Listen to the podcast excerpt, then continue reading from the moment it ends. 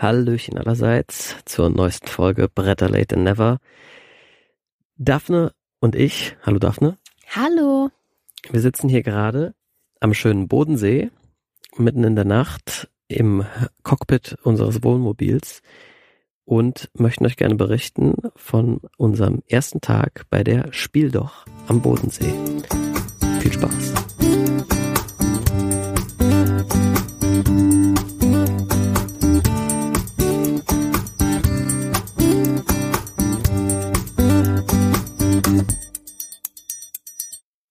Okay, so ja, also die Spiel doch findet zum ersten Mal dieses Jahr in einer zweiten äh, Ausführung auch am Bodensee statt. In Dortmund hat sie schon stattgefunden und jetzt eben auch hier in Friedrichshafen.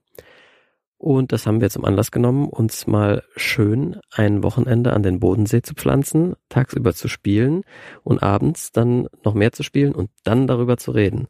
Und ihr dürft uns dabei jetzt zuhören damit ihr wisst, ob das vielleicht auch mal was für euch wäre, zur Spiel doch zu fahren. Ähm, am Ende der Folge gibt's übrigens noch ein Interview mit den Veranstaltern. Da erfahrt ihr dann alle sonstigen Infos, die noch äh, interessant sein könnten rund um die Spiel doch und was da noch so alles dranhängt. Und ähm, ja, wir äh, dachten uns, wir erzählen euch einfach, was wir so auf der Messe erlebt haben. Wir reden jetzt erstmal nur über Tag eins und was wir so gespielt haben. Dann machen wir nochmal Tag zwei und Tag drei und ganz am Ende reden wir dann so allgemein über die Messe, wie uns die so gefallen hat. Das heißt, ähm, jetzt kommen erstmal einfach ein paar Spielereindrücke. Und wir sind da in diese Halle reingelaufen und gleich links der allererste Stand war direkt was? Feuerland. Genau. Und da hat uns dann direkt, das war eh noch nicht so viel los, das heißt, die ganzen Testtische waren noch relativ frei. Und der erste Tisch, der uns direkt angelacht hat, war der, auf dem My Shelfie vorbereitet war, beziehungsweise auf Deutsch Total Regal. Das ist ein Spiel von Matthew Dunstan und Phil Walker Harding, in dem es darum geht, ein Regal möglichst gewinnbringend einzuräumen. Also alles, äh, also was für all die Ordnungsfreaks unter uns. Und ich erkläre kurz mal so ein bisschen wie immer, wie das Spiel läuft. Man hat da so ein Regal tatsächlich vor sich stehen. Das ist wie so ein vier gewinnt. Ähm, wie nennt man das denn? Raster, wo man also von oben so Sachen reinfallen kann, reinfallen lassen kann. Äh, ich weiß jetzt gar nicht mehr, gerade sind es sechs oder fünf mal fünf, fünf mal fünf. Sechs mal fünf oder sechs mal sechs. Vielleicht sechs mal sechs. Also auf jeden Fall viele. Und ähm, in der Mitte hat man einen Pool aus Plättchen ausliegen, ähm, auf denen verschiedene Arten von Dingen drauf sind. Das sind einerseits äh, Bücher, Katzen, Trophäen, Brettspiel. Brettspiele und Pflanze? Kunstwerke oder sowas. Pflanze, Katze. Pflanzen, jedenfalls, was man halt so in ein Regal reinräumt. Und die kann man sich dann immer äh, quasi draften abwechselnd aus der Mitte. Ähm, da gibt's so eine bestimmte Regel, äh, ne, die, man kann auch mehrere auf einmal nehmen, wenn man das geschickt anstellt. Das Problem ist, man muss immer alle in die gleiche Spalte fallen lassen. Ne, also wenn ich da jetzt irgendwie äh, zwei Brettspiele und eine Pflanze nehme, dann muss ich die alle in die gleiche Spalte fallen lassen. Die Reihenfolge kann ich bestimmen, aber äh, es muss halt immer alles in dieselbe Spalte. Und dann gibt's eben verschiedene äh, Bedingungen, die man erfüllen muss. Erstmal gibt's äh, für Gruppen gleicher zusammenhängender Objekte am Schluss Punkte. Je mehr, umso besser. Dann äh, gibt's außerdem zwei Ziele, die aufgedeckt werden, ähm, was man erreichen möchte. Sowas wie, wer zuerst äh, vier Gru- Gruppen der Größe vier gemacht hat oder so, der bekommt dann da Siegpunkte. Der zweite und dritte, der mitspielt, kriegt die auch noch, wenn er das äh, schafft später im Spiel, aber eben weniger Siegpunkte. Und davon gibt's wie gesagt zwei. Das zweite, was wir hatten, war, glaube ich, in allen vier Ecken des Regals die gleiche Art von Ding zu haben.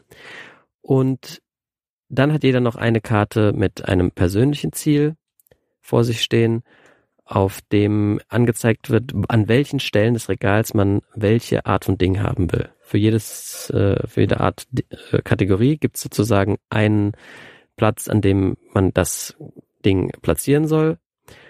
Also ich möchte zum Beispiel oben links äh, dann eine Pflanze haben und in der Mitte, äh, in der zweiten Reihe möchte ich vielleicht ein Brettspiel und so weiter. Und je mehr man davon ähm, hinkriegt, umso besser ist es dann eben am Schluss.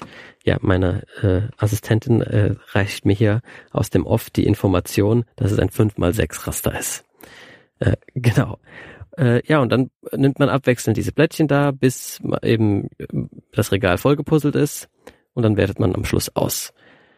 Also ein sehr simples Spiel, das man schnell lernen kann und genau. Daphne, wie hat's dir denn gefallen? Ich habe viel Spaß bei dem Spiel gehabt. Ich habe komplett vergessen die die Sieg. Äh, also es gibt kleine Plättchen. Diese, diese zwei Ziele, die in der Mitte ausliegen, die hast du äh, nicht beachtet. Überhaupt nicht. Also ich hatte einfach viel zu viel Spaß mit dem Regal gehabt. Ich habe das komplett vergessen. Das hat mich einfach Spaß gemacht. Das ist, oh ja, ich nehme jetzt die Katze oder ich nehme die Brettspiel und ich mache das auf mein Regal.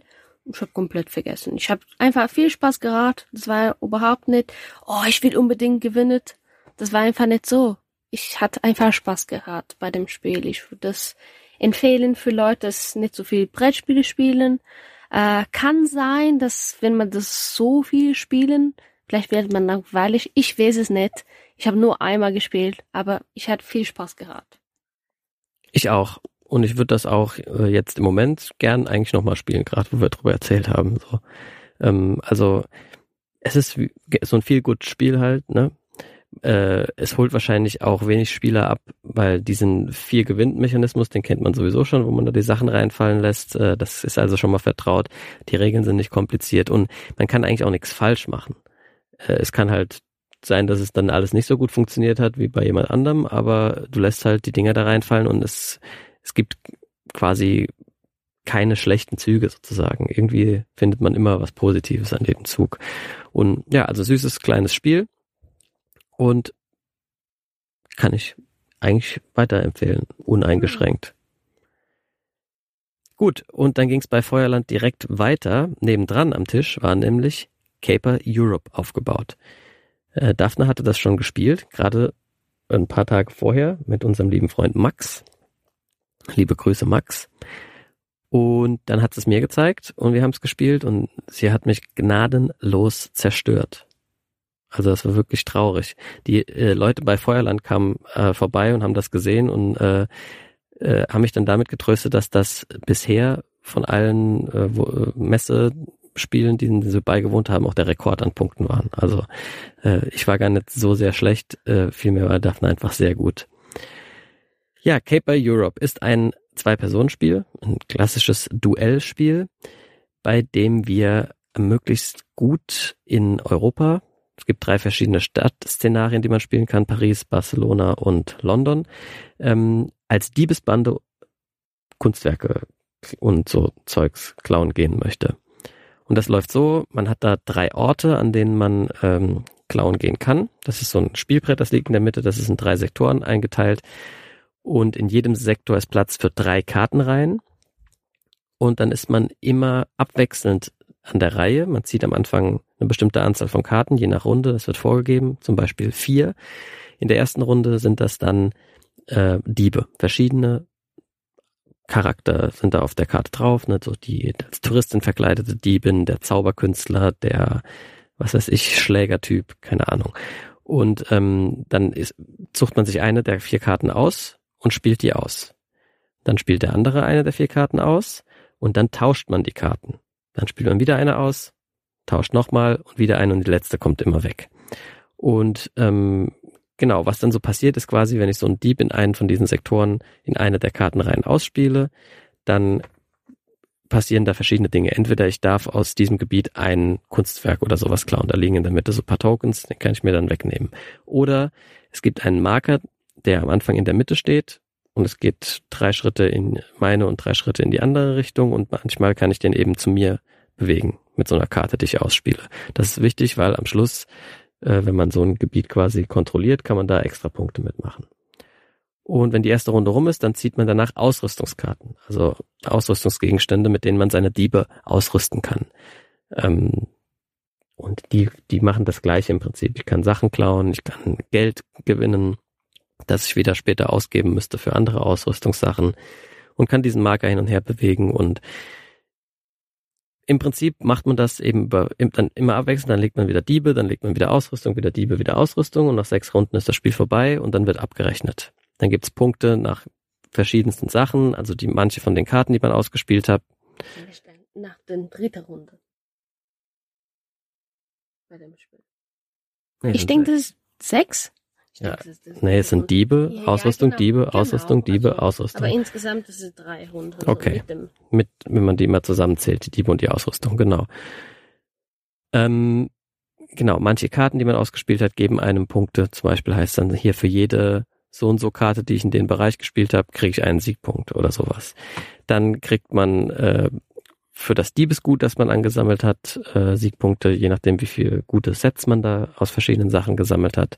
Und dann kriegt man noch Punkte dafür, dass man eben solche Bereiche dominiert, dass man den Marker also jeweils weiter in seine Richtung bewegen konnte. Genau, das ist das ganze Spiel.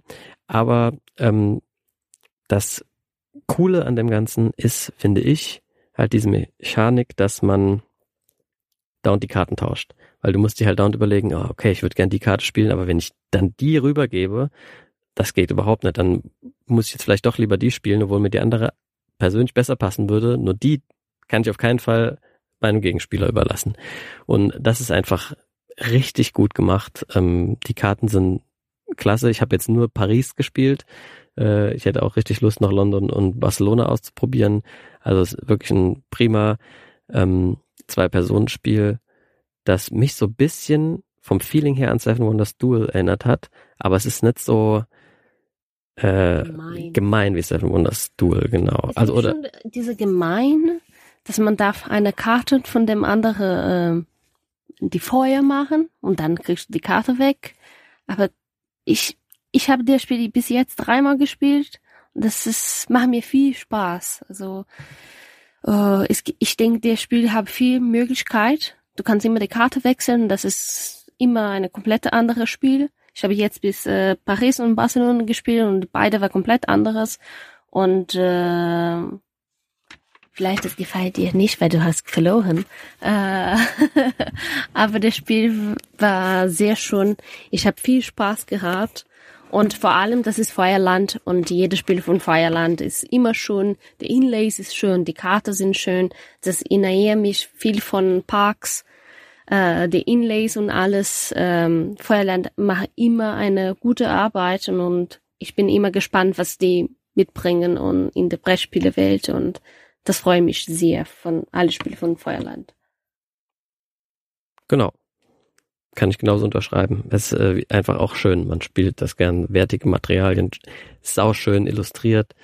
Ähm, wenn ich da dran denke im Schneiden, äh, müsste ich hier mal kurz noch sagen, wer das eigentlich war, weiß ich nämlich gerade nicht. Äh, ja, also Top-Ding. Auf jeden Fall ausprobieren, wenn ihr könnt.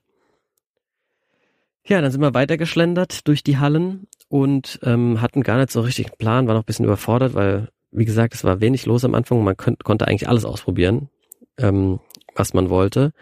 Äh, und dann sind wir zufällig an einem aufgebauten Zauberberg vorbeigelaufen, dem Kinderspiel des Jahres aus dem letzten Jahr, also von 2022. Und da haben wir gedacht, weißt du was, komm, da spielen wir jetzt auch mal eine Runde. Ich kannte es zwar schon, aber Daphne eben noch nicht. Und das haben wir dann gemacht. Zauberberg von Jens-Peter Schliemann und Bernhard Weber. Äh, Das ist ein Kinderspiel, bei dem wie es äh, mir der Mart, ähm, heißt der Martin, oh Gott, jetzt habe ich jetzt stehe ich auf dem Schrift. Christoph Schlewinski heißt er, glaube ich, genau. Äh, jedenfalls der Herr Schlewinski, der Vorsitzende der Kinderspieljury, äh, hat mir da erzählt, er findet so toll daran, dass da Kinder beim Spielen, ohne es zu merken, zu Wahrscheinlichkeitsexperten werden. Also da macht man Wahrscheinlichkeitsrechnung und äh, lernt das einfach spielerisch ohne äh, ja, ohne dass es sich wie ein Lernspiel anfühlt. Und wie funktioniert Zauberberg? Ganz kurz erklärt, da ist eine schiefe Ebene in, und äh, da sind so verschiedene Gänge quasi, in denen Murmeln runterrollen können. Man kann also oben immer in einen von, ich weiß gar nicht, wie viel sind, sieben, glaube ich, Gänge, eine Murmel rollen lassen und die prallt dann da immer auf so ähm, Weggabelungen, bei denen es quasi eine 50-50 Chance gibt, ob die nach rechts oder nach links weiterläuft. Und jetzt stehen da aber außerdem noch so äh, Zauberlehrlinge heißen die, glaube ich, rum. Das sind unsere Figuren und Hexen. Und immer wenn eine Murmel ähm, den Weg versperrt bekommt von einer solchen Figur, dann muss man die Figur wegnehmen und weiter runter auf die schiefe Ebene setzen und zwar immer auf das nächste freie Feld der Farbe, die die Murmel hat. Es gibt fünf Farben und fünf Murmeln in dem Säckchen, die wir nacheinander rausziehen. Wenn ich jetzt die rote rollen lasse und die prallt an eine Hexe, dann muss ich die Hexe auf das nächste freie rote Feld setzen. Dann rollt die Murmel weiter, prallt vielleicht wieder irgendwo dagegen, dann setze ich die Figur weiter und irgendwann kommt die Murmel unten an und ist vorbei.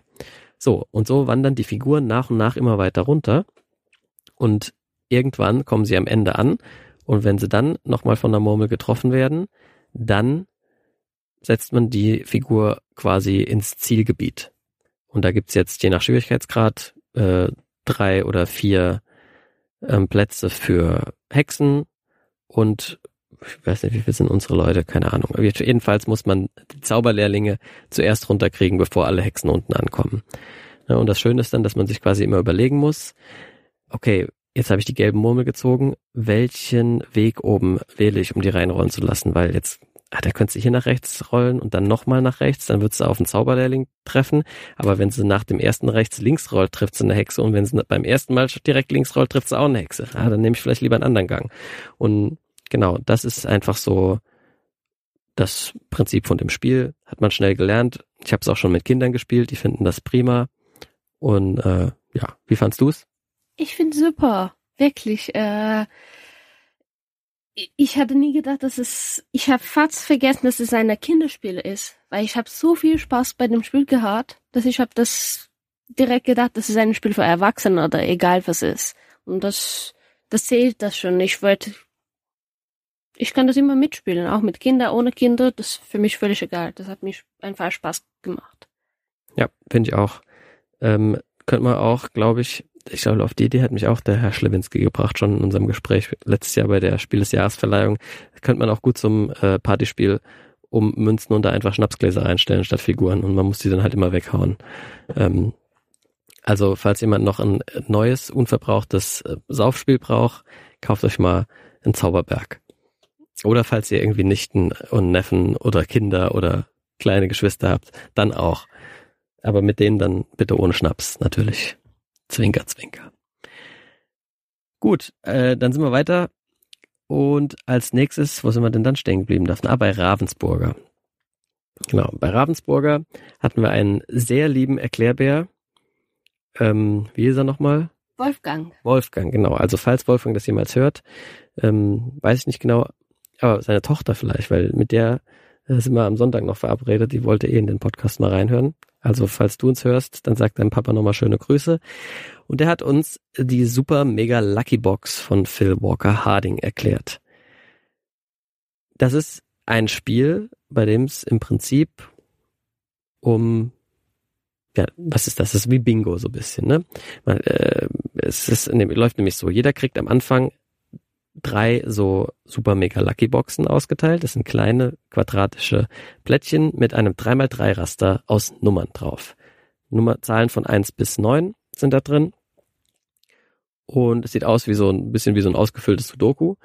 Und ähm, dann wird immer, da gibt's Zahlenkarten in der Mitte die Zahlen eins bis neun jeweils zweimal, die werden gemischt und man wählt neun davon aus. Das heißt, man weiß nicht genau, welche Nummern drin sind und diese neun Karten werden dann nacheinander aufgedeckt. Und jedes Mal, wenn so eine Karte aufgedeckt wird, darf ich auf einer von meinen drei Lucky Boxen diese Ziffer durchstreichen. Wird eine fünf aufgedeckt, darf ich irgendwo eine fünf durchstreichen. Wird eine, dann wird eine sechs aufgedeckt, darf ich irgendwo eine sechs durchstreichen. Dann eine eins aufgedeckt, darf ich eine eins durchstreichen. Und wenn ich es dann irgendwann schaffe, eine Zeile oder eine Spalte auf so einer Super Lucky Box ähm, voll zu kriegen, dann steht da am Rand immer noch ein kleiner Bonus, den ich dann bekomme. Und das sind verschiedene Sachen. Das kann entweder wieder eine Zahl sein, zum Beispiel steht da dann eine 3 am Rand und dann darf ich einfach irgendwo noch eine extra 3 abkreuzen. Oder ein Fragezeichen, dann darf ich mir die Zahl aussuchen. Oder Monde und Sterne, die bringen mir extra Siegpunkte, wenn ich die sammle über, das, über den Spielverlauf. Und Blitze. Und Blitze, das ist jetzt das Allercoolste, das ist so, ein, so eine Ressource, die kann man quasi sammeln, so kleine Token. Und immer wenn eine Zahl aufgedeckt wird, darf ich Blitze ausgeben, um die Zahl zu verändern. einen Schritt pro Blitz. Also ich kann aus einer 5 eine 7 machen, indem ich zwei Blitze abgebe. Oder aus einer 1 eine 2, indem ich einen Blitz abgebe. Ich kann auch aus einer 1 eine 9 machen und umgekehrt. Also das geht quasi so rundum. Und so kann man sich dann eben nach und nach ähm, so coole Kettenzüge aufbauen, wo man dann sagt, ah, ich streiche die 5 weg, dann darf ich nur 3 wegstreichen, dann kriege ich hier äh, wieder, darf ich jetzt, keine Ahnung, A wegstreichen, was ich will, dann streiche ich das noch weg, dann kriege ich einen Mond und zwei Blitze. Oder irgendwie so. So Sachen hat man eigentlich dauernd. Und ähm, genau. Äh, das spielt man dann. Und wenn die Runde vorbei ist, also wenn die neuen Karten weg sind, dann darf man wieder eine neue äh, Super Lucky Box Karte sich noch zusätzlich dazulegen. Ähm, man kriegt immer drei und darf sich eine aussuchen. Und das macht man vier Runden lang und zählt am Schluss seine Punkte. Punkte gibt's übrigens für das Vervollständigen von Karten. Je früher, äh, also in, in den ersten Runden mehr als äh, mehr Punkte als in den späteren Runden. Dann für das Sammeln von Sternen und Monden. Äh, Sterne kriegt man je nachdem, wie viel man in einer Runde geschafft hat, äh, mehr Punkte, je mehr man schafft. Und Monde ist so, dass der, der am Schluss am meisten Monde gesammelt hat, nochmal einen Bonus kriegt und der, der am wenigsten gesammelt hat, einen Malus. Ähm, genau, dann zählt man seine Punkte zusammen und irgendwer hat gewonnen. Sehr viel Glück dabei, aber trotzdem hat man die ganze Zeit das Gefühl, dass man schlaue Entscheidungen macht und man kriegt diese konstante Belohnung. Einfach am laufenden Band kriegst du den Bonus, noch einen Bonus, noch einen Bonus, dann darfst du wieder was wegstreichen extra und es, also es macht einfach komplett Spaß. Wir haben es uns direkt gekauft, haben es gerade eben, bevor wir diese Folge hier jetzt aufnehmen, fünfmal am Stück gespielt. Also äh, ich finde es echt cool. Ja, äh, der Spiel macht mir schon süchtig. Süchtig. Süchtig. Süchtig. Genau, diese Worte. Ich sage nicht wieder. Ähm, wie man wie die Fabi jetzt gesagt hat, wir haben dieses Spiel gekauft. Das ist das einzige Spiel, das wir haben schon heute gekauft. Wir würden unbedingt auch ein paar andere, aber das war unser erste. Da sag schon mal was. Wir war direkt, oh, ich will das unbedingt, ich, ich will dieses Spiel direkt wieder spielen. Und äh, ich finde schon schade, dass der Spiel jetzt nicht bei der Empfehlung des Spielsjahres war, weil ich finde, das war wirklich ein gutes Spiel. Ich verstehe es nicht wieso, aber ich würde es wirklich empfehlen. Egal ob das in der Liste oder in der Empfehlung, egal was es ist, ich finde, dass ein gutes Spiel ist. Ja, war auch äh, immer mal wieder im Gespräch äh, bei so Vermutungen, was da alles drauf landen könnte. Wahrscheinlich ist es der Jury nicht innovativ genug gewesen, weil so die Art von Spiel gibt's halt schon öfter. Bingo gibt's schon und es gibt auch diese Kettenzugspiele, äh, was weiß ich, ganz schön clever, Millefiori und Co. Aber ja, ist trotzdem prima, macht Spaß, ist ultra schnell erklärt, man kann es mit vielen Leuten spielen. Gut, man braucht dann, also man kann es mit bis zu sieben spielen, wenn man es, äh, oder sechs. Und wenn man mehr braucht, braucht man halt eine zweite zweite Box. Aber wenn man öfter in großen Gruppen spielt, oder auch so für Schulklassen ist das saugut geeignet. Ähm, ja. Genau, das Ganze funktioniert übrigens mit so wegwischbaren Stiften. Also man braucht nicht irgendwie jedes Mal so viel äh, Papierblockblätter, äh, sondern man ist alles dieses kleine Plastikblättchen, äh, Plastik, was denn ist dann? Plastikplättchen, die man da vollkreuzt. Jo, cooles Spiel äh, ich weiß nicht, ob ich es schon gesagt habe, auch von Phil Walker Harding. Genau. Und dann haben wir bei Ravensburger was gesehen, was uns natürlich besonders interessiert, auch im Hinblick auf eine der kommenden Folgen, denn wir werden natürlich noch über die ganzen Spiel des Jahres Nominierungen und Kennerspiel des Jahres Nominierungen eine extra Brettervorhersage wieder aufnehmen wie letztes Jahr. Und da hat uns noch ein Spiel gefehlt, äh, das darum stand und zwar Council of Shadows. Das ist ähm, von Martin Kallenborn und Jochen Scherer und ist mit Abstand das komplexeste Spiel, das wir heute gespielt haben. Ähm, ich würde auch sagen, das ist, äh, was das Kennerspielniveau angeht, schon an der oberen Grenze. Also äh, ich meine, es war jetzt natürlich Messeumgebung, da ist immer ein bisschen lauter und schwierig, sich das anzueignen, aber es war schon relativ äh, ja, knackig. Mhm. Ja. Was macht man da bei Council of Shadows? da, weil das jetzt auch so komplex ist, bringt's das nix, das jetzt aus dem Kopf nochmal nach einer Partie im Detail zu erklären. Aber im Wesentlichen hat man einen, ein Spielbrett vor sich, auf dem äh, Galaxien sind, die man mit Sonnensystemen, äh, das sind so kleine Plättchen, die man da drauflegt, bevölkern kann. Und in den Sonnensystemen sind dann jeweils Planeten und auf die kann man seine Würfelchen drauflegen. Durch verschiedene Aktionen. Und das macht man im Prinzip, diese ganzen Aktionen, die man da wählen kann, ähm, kosten alle Energie, die man sozusagen, dann nimmt man so eine Art Energiekredit auf und rutscht da so eine Leiste hoch und man macht das aber alles, um im Endeffekt wieder Energie zu gewinnen, zu produzieren. Und das ist eine zweite Leiste, wo man dann seinen einen anderen Marker vorrutscht. Und das Ziel ist es, immer mit dem zweiten Marker den ersten einzuholen. Denn das muss man insgesamt dreimal machen, um das Spielende einzuläuten. Und äh, wer dann am Schluss am öftesten seinen Marker eingeholt hat, weil es gibt dann noch eine Entwertung, bei der man eventuell nochmal seinen Marker wieder einholen kann, ähm, der gewinnt. Und Vielleicht noch kurz zu dem Aktionsmechanismus, der ist ganz interessant. Man hat drei Aktionsfelder äh, äh, auf seinem Spielertableau, in das, in die man Karten reinspielen kann, Aktionskarten, die man auf der Hand hat. Und die spielt man da rein und führt sie dann nacheinander aus. Und dann rutscht für nächste Runde, rutschen die mal eins nach rechts, die letzte Karte ist raus, die hat man wieder auf der Hand und auf den erst, das erste Feld setzt man wieder was Neues. Das heißt, man plant sich da so Kombos aus Aktionen zusammen. Dann kann man nach und nach seine Aktionen verbessern, indem man da Geld ausgibt. Man kann sich neue Aktionskarten dazu kaufen und ähm, genau sich so eine, eine Engine aufbilden, äh, aufbauen, äh, im Prinzip, um halt möglichst effizient und schnell die Energie zu gewinnen, die man vorher verbraucht hat, sozusagen. Und äh, ja, das ist ein sehr originales äh, Spielgefühl gewesen, würde ich sagen. Wie hat's dir denn gefallen? Ähm, eigentlich sehr gut. Also äh, am Anfang, ich war ein bisschen verwirrt, ich habe ein bisschen das Symbol nicht äh, erkannt. Und äh, wir haben mit dem, wer war es er? Ah, genau, also wir haben das Spiel gelernt und es hieß die ganze Zeit, das kann nur einer erklären hier, der gerade da ist. Äh, der André nämlich, hat sich dann im Nachhinein herausgestellt, das war der Redakteur sogar. Der kam dann auch irgendwann und wollte uns helfen, genau als wir gerade quasi mit der ersten Runde angefangen hatten und die, die Regeln uns dann doch selbst schon erarbeitet hatten. Er hat uns dann natürlich noch äh, eine Runde zugeguckt und äh, entscheidende Tipps gegeben, damit wir es noch ein bisschen schneller verstanden hatten. Ähm, genau. Ja, das Spiel hat mich sehr gut gefallen.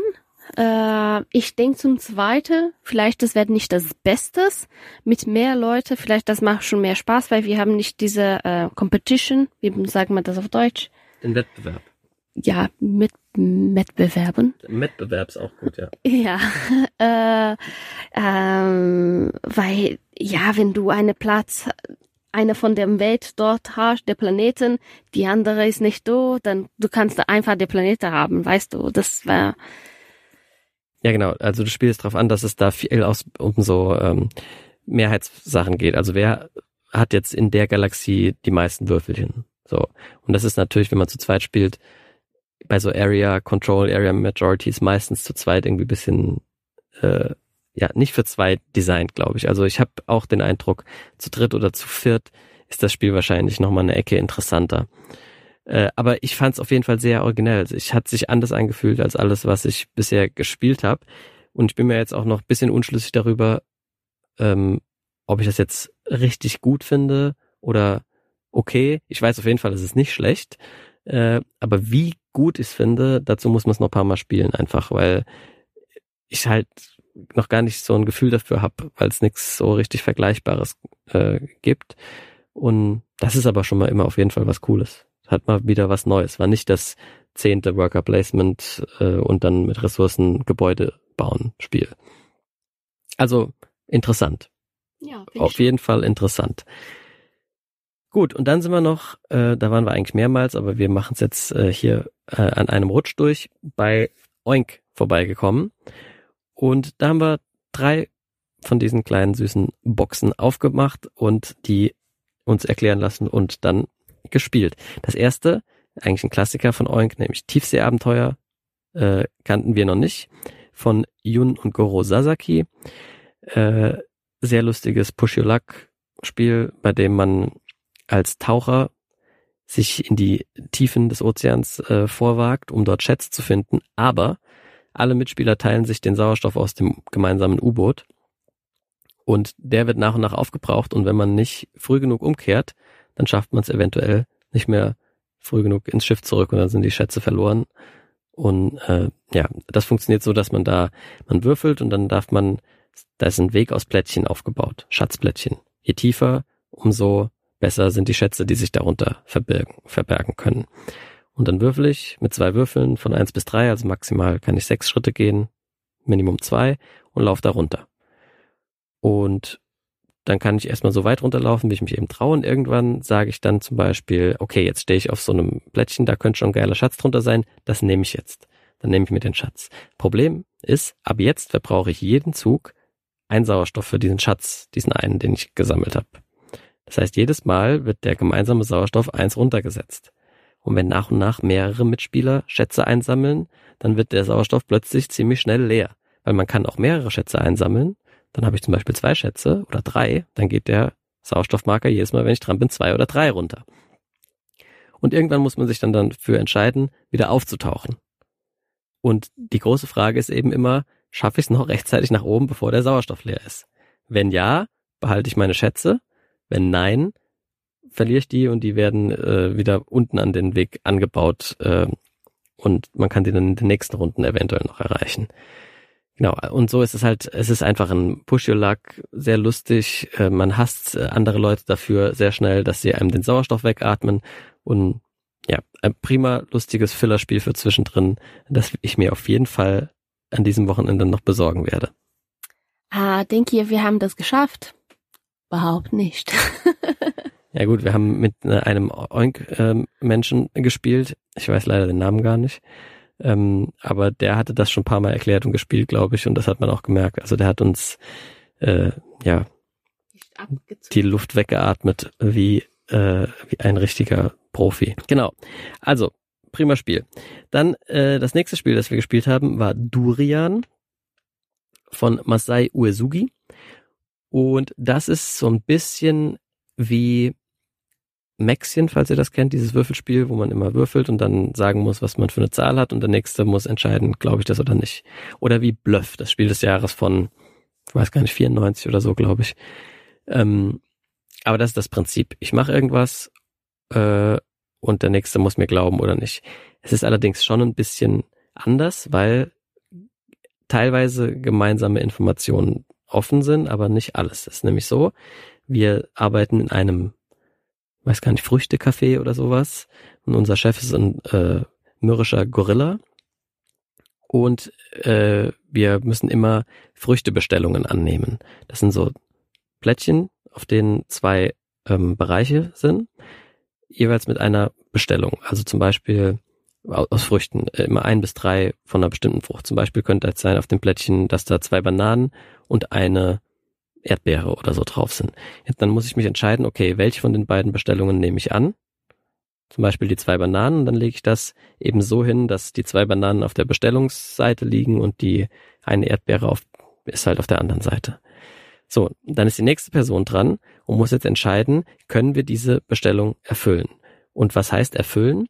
Wir haben nämlich alle am Anfang des Spiels ein Plättchen mit so einer Bestellung oder mit einem Vorrat dann in dem Fall in so einen kleinen Ständer vor uns gekriegt. Und zwar so, dass wir unsere eigenen Früchte nicht sehen, aber die von den anderen Mitspielern. Ich sehe also zum Beispiel bei Daphne, wir haben zwei Erdbeeren und drei Bananen. Und bei dem nächsten Mitspieler ist eine Melone und noch zwei Bananen. Und dann ist bei mir noch was. Aber ich weiß nicht, was bei mir drauf ist. Jetzt hat, habe ich gerade diese zwei Bananen und eine Erdbeere gezogen und muss mich fragen, können wir das schaffen? Dann sehe ich ja, bei Daphne liegen ja zwei Bananen. Jo, das klappt, lege ich hin. Dann ist der nächste Spieler dran und zieht wieder eine Karte. Alle Spieler können aber jederzeit sagen, Moment, nee, ich glaube, wir schaffen das nicht. Ähm, weil es werden nach und nach eben immer mehr Bestellungen. Diese äh, Bestellungen addieren sich. Ich habe jetzt gerade die zwei Bananen hingelegt. Der nächste Spieler zieht wieder eine Karte. Da sind jetzt äh, dann drei Melonen und eine Litschi drauf. Jetzt muss er sich entscheiden, wie umdrehe ich das? Er legt da vielleicht die drei Melonen hin. Und jetzt denke ich mir schon, okay, ich sehe bei den anderen Mitspielern nur eine Melone. Das heißt, bei mir müssten schon zwei sein hm, könnte schon knapp werden. Wenn jetzt dann die Daphne dran ist und sie zieht wieder äh, Früchte und legt noch eine Melone dazu, dann ist vielleicht bei mir das Maß voll und sagt, nee, nie im Leben haben wir vier Melonen und Klingel mit so einem Glöckchen, das da mitkommt. Dann wird geguckt, ob es klappt. Wenn ja, und die Bestellung ging durch, obwohl ich es angezweifelt habe, dann krieg ich den Zorn des Chefs zu spüren mit in Form von Minuspunkten. Wenn es nicht klappt, kriegt die Person, die diese letzte Bestellungskarte gelegt hat, den Zorn des Chefs zu spüren. Dann spielt man die nächste Runde. Und das macht man so lange, bis jemand eine bestimmte Anzahl von Minuspunkten hat und dann ist das Spiel vorbei. Ja, das war ein süßes Spiel, auch für eine Fühlenspiel. Ich würde das immer mitspielen. Das war auch der, die, wo man die Karte machen, das aus Holz. Diese kleine Klinge war sehr schön. Und ich frage immer mich, wie kann die Oink Games immer so kleine Spiele haben mit so viel Gefühl? Und äh, ja, ich bin immer überrascht von allen Spielen von dem und das hat viel Spaß gemacht. Ja, das Material ist das hier, was am meisten überzeugt. Das Spiel ist lustig, ist jetzt halt nichts Neues, das kennt man irgendwie schon, aber äh, neu gedacht zumindest so ein bisschen. Äh, alte Sachen, altbekannte Sachen neu gedacht und man hat das kleine Glöckchen dabei, dass man dauernd klingeln darf. Äh, schönes Material. Also. Wenn ihr das sehen, spiele einfach einmal und das macht auf jeden Fall Spaß. Genau. Gut, so, und dann kommen wir schon zum letzten Spiel, das wir da ausprobiert haben. Das da wäre Startups, wieder von Jun Sasaki und Oink Games. Das hat uns genau wie Durian die liebe Laura erklärt, die, wie ich dann während des Spiels irgendwann festgestellt habe, die Gründerin der Tochterfirma von Oink in Deutschland ist. Ähm, ja, ich hatte sie sogar auch letztes Jahr auf der Spiel des Jahresverleihung schon gesehen und konnte mich gar nicht dran erinnern. Da hat sie übersetzt damals für den Gewinner, äh, für den äh, Nominierten äh, bei Scout.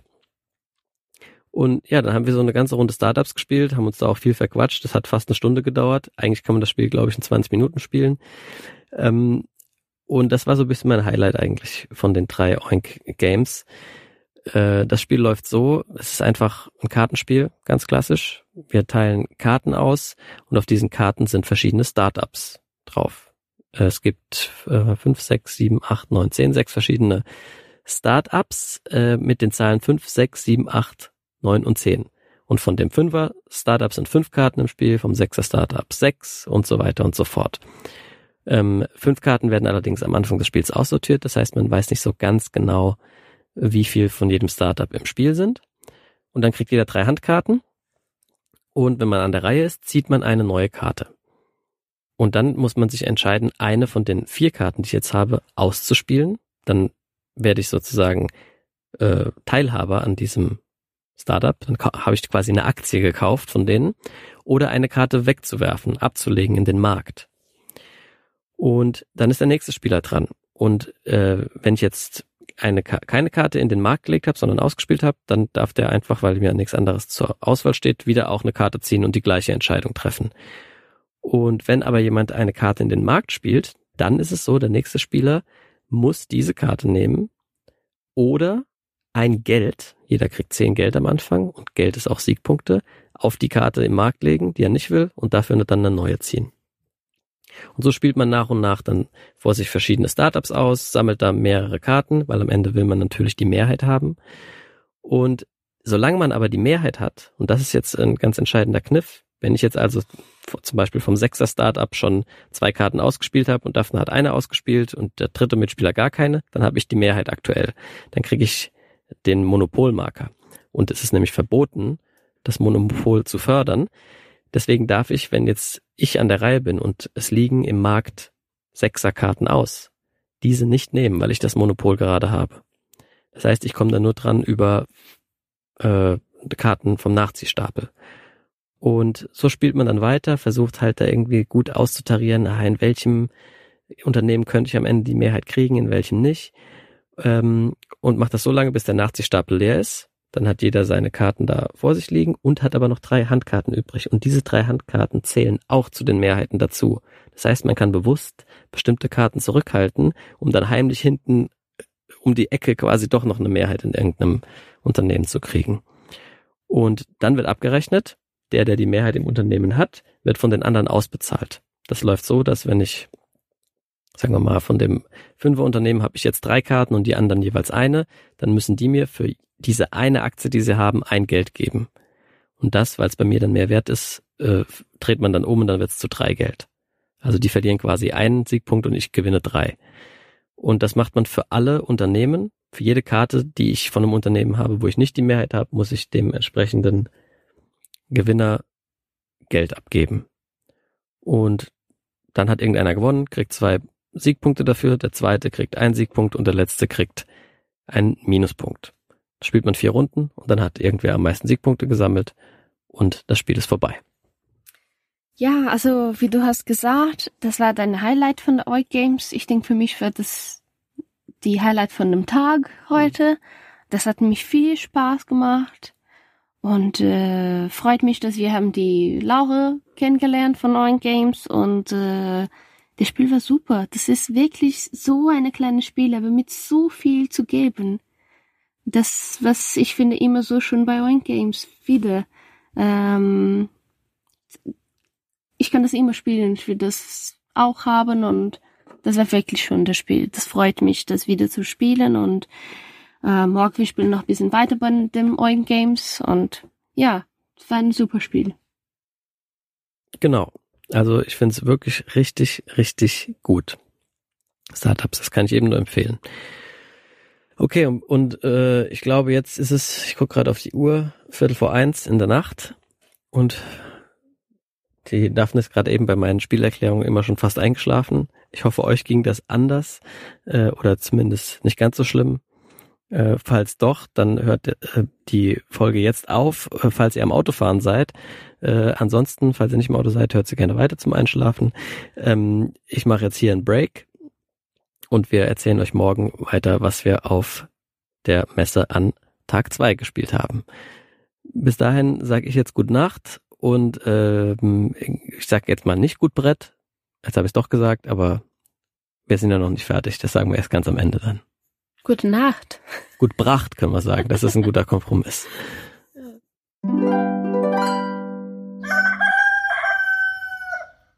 So, da sind wir wieder. Tag zwei ist vorbei. Und Tag drei ehrlich gesagt auch schon. Nach Tag zwei waren wir nämlich noch schön irgendwo am Bodensee speisen und äh, dann auch noch ein Bier trinken. Und dann war, war irgendwie so im Eimer, dass äh, an eine Podcast-Folge nicht mehr zu denken war.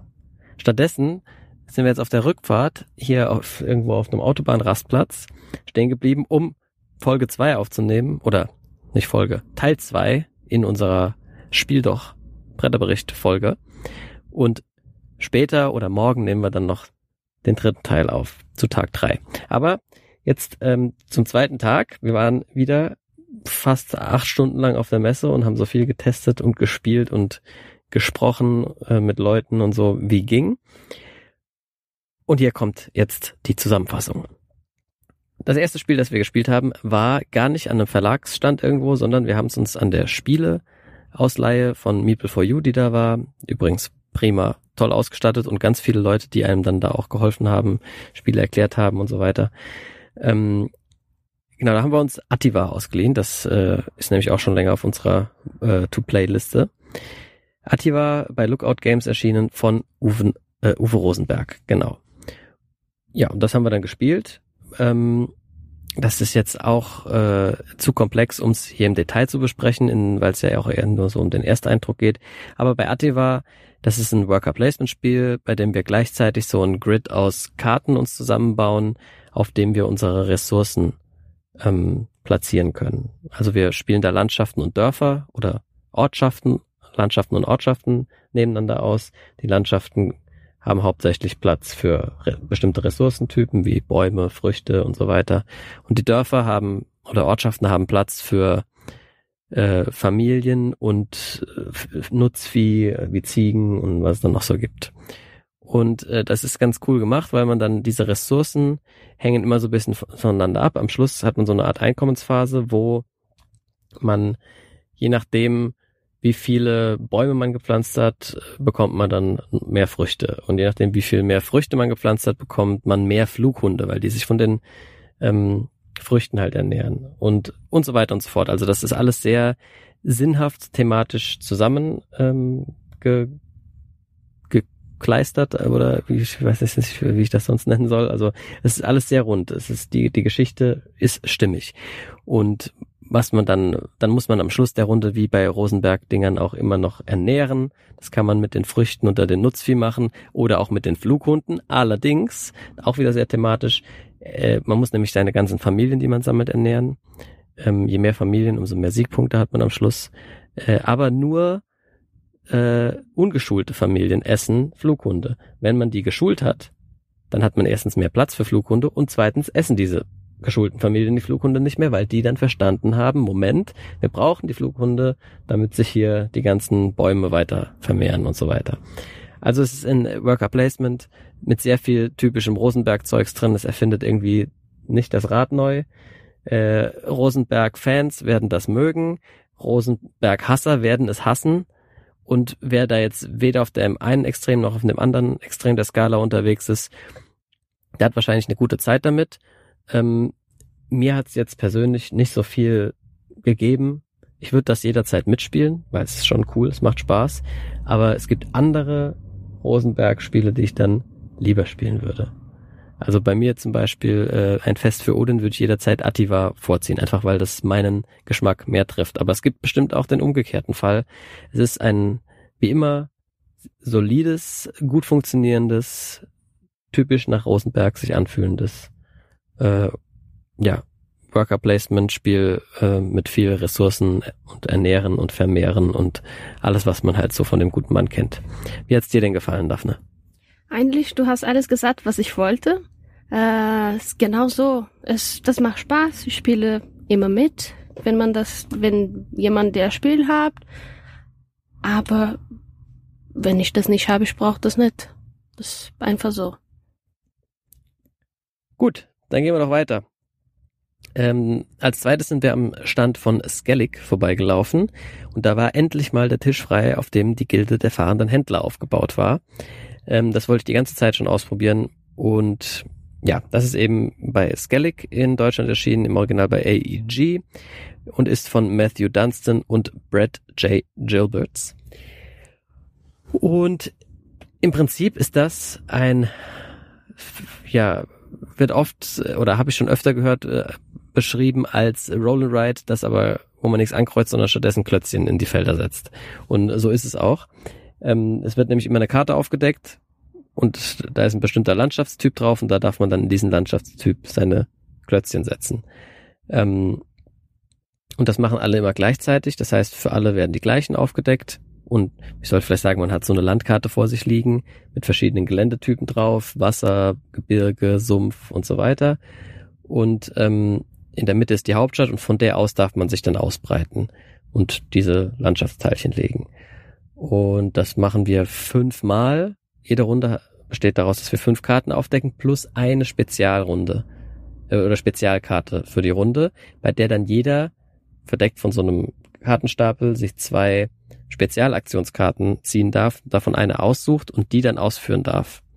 Ähm, das heißt, dann wird so ein bisschen auch asymmetrisch das Spiel an der Stelle. Und wir versuchen dabei eben Dörfer zu gründen, indem wir komplette Regionen desselben Typs ausfüllen. Also wenn da jetzt zum Beispiel drei Grasfelder zusammenhängend sind und ich habe die alle drei mit einem Klötzchen belegt, dann darf ich dann Dorf gründen. Was wiederum gut ist, weil ich in der nächsten Runde dann nicht nur von der Hauptstadt in der Mitte aus starten darf, sondern auch von dem Dorf. Und da gibt es halt verschiedene Möglichkeiten, Siegpunkte, äh, sprich Geld zu sammeln. Man kann es gibt auf der Karte Städte, die man verbinden kann. Wenn man so eine Handelsroute herstellt, bekommt man dafür Punkte. Es gibt ähm, an den Ecken der Karte vier Türme zu entdecken. Je mehr ich davon entdecke, umso mehr Punkte kriege ich. Es gibt gesunkene Schiffe und Ruinen, wo ich Schätze finden kann, die mir dann Siegpunkte geben. Und es liegen noch ähm, drei Ziele aus, äh, so wie man es so aus anderen Roll Rides auch schon kennt. Wer zuerst das und das erfüllt hat, kriegt noch zehn Punkte und wer es als zweites schafft, kriegt auch noch fünf Punkte und solche Sachen. Und genau, jede Runde werden dann die Karten wieder neu gemischt und neu aufgedeckt. Und wenn man äh, in der zweiten Runde kommt auch eine zweite Spezialaktion noch mit dazu. Das heißt, dann decken wir schon sieben Karten auf. Und wenn wir diese Karte der Runde zwei aufdecken, darf sich jeder noch eine zweite asymmetrische Spezialaktion aussuchen, die er dann ausführt. Und ähm, ja, so geht das die ganze Zeit weiter, bis man vier Runden gespielt hat und dabei möglichst viel Geld gemacht hat und dann gewinnt jemand. Was meinst du dazu? Ja, der Spiel ist sehr schön. Wir haben eigentlich äh, mit anderen Leuten auf dem, dem Spielemesse äh, gespielt. Äh, weiß hier hören, äh, die Flo und die Denise, ganz liebes Kapo. Äh, das hat viel Spiel, äh, Spaß gemacht bei dem Spiel. Ähm, die Problem für mich ist, dass der Spiel bisschen, ähm, wie sagt man das? Oh, die, wie das Spiel aussieht, ist ganz forgettable, ist ganz vergessbar. Äh, die, die Box sagt mir gar nichts. Ich würde mich nie interessieren für, für, für, für das Spiel, wie das aussieht. Der Spiel selbst macht Spaß. Aber mein Problem ist es einfach mit dem, wie das aussieht. Eigentlich ist es ganz leicht, alles, ich weiß es nicht. Ja, es ist so ein bisschen blass und braun und beige, alles. Mir persönlich gefällt das ehrlich gesagt. Es ist halt so ein bisschen auf quasi alter Landkarten-Style gemacht, auch so ein bisschen verblasst sieht das fast alles schon aus. Äh, aber ja, also es ist jetzt nicht besonders aufregend, aber es ist auch nicht irgendwie chaotisch, es ist sehr klar trotzdem noch und aber ich verstehe schon, was du meinst. Äh, haben auch andere gesagt, dass das bisschen langweilig aussieht. Ähm, mir hat's eigentlich wirklich Spaß gemacht. Ich finde nur, dass die Runden ein bisschen zu gleich sind.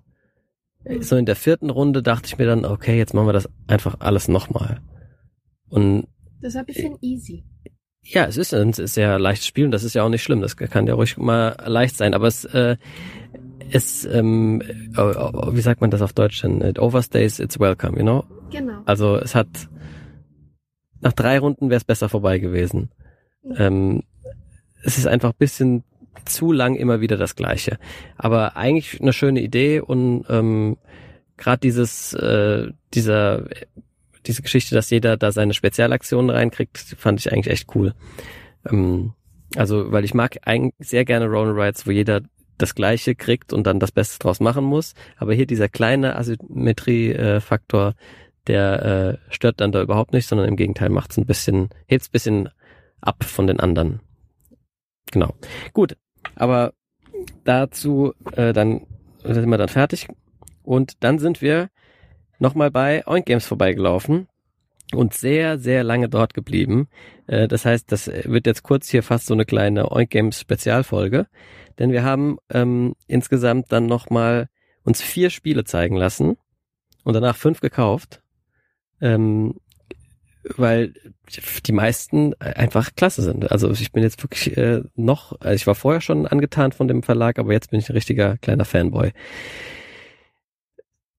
Genau, als erstes haben wir gespielt Town 66. Bei Town 66 ähm, puzzeln wir alle am gleichen 6x6 Raster und da haben wir immer drei Blättchen verdeckt auf der Hand. Wenn man dran ist, legt man eins. Es gibt diese Plättchen in sechs Farben und sechs Formen. Und das Problem ist jetzt, wir dürfen in jede Reihe und jede Zeile von diesem 6x6 Raster jede Farbe nur einmal und jede Form nur einmal legen. Also Sudoku. So, genauso wie ein Sudoku. Genau, ist das Sudoku-Prinzip. Das heißt, wenn ich dran bin, lege ich ein Plättchen, dann ist der nächste, dann ziehe ich wieder eins und dann habe ich noch die Option, ein Plättchen abzuwerfen. Warum das wichtig ist, erzähle ich gleich noch. Aber wir legen ein Plättchen, dann legt der nächste ein Plättchen und der nächste wieder und irgendwann merkt man dann halt, ah, warte mal, jetzt kann ich da schon kein grünes mehr hinlegen. Das Plättchen kann ich hier nicht hinlegen, weil da schon grün in der Reihe ist. Ich kann es aber eins weiter auch nicht legen, weil in der Zeile äh, oder Spalte ist schon die gleiche Form. Hm, was mache ich jetzt? Okay, das muss ich vielleicht später irgendwo anlegen. Äh, jetzt lege ich erstmal ein anderes. So, und das machen wir Reihe um. Und wie gesagt, man darf dann immer, wenn man ein Plättchen gelegt hat, eins nachziehen und wenn man möchte, eins abwerfen. Äh, dann hat man dauerhaft ein Plättchen weniger zur Verfügung. Und das ist wichtig, weil am Ende gewinnt das Spiel derjenige, der die wenigsten Plättchen noch hat. Jetzt fragt man sich natürlich, ja gut, wieso werfe ich dann nicht einfach jedes Mal ein Plättchen weg und dann habe ich nach vier Runden kein Plättchen mehr und habe gewonnen. Ja, das könnte man machen, aber bei Gleichstand, wenn also jemand anderes auch noch seine ganzen Plättchen los wird, gewinnt der, der länger im Spiel war. Das heißt, du möchtest deine Plättchen loswerden, aber möglichst lange mitspielen. Das ist sozusagen der Kniff an dem Spiel und äh, das war wirklich cool.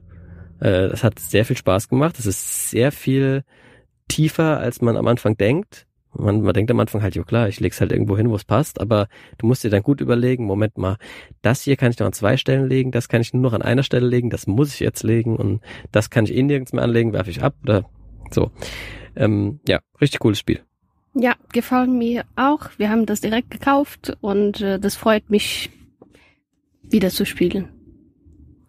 Gut. Dann Flotsam Fight. Äh, achso, das gerade eben war übrigens von Yun Sasaki. Nicht mal in der Urlaubsfolge hab ich meine Ruhe.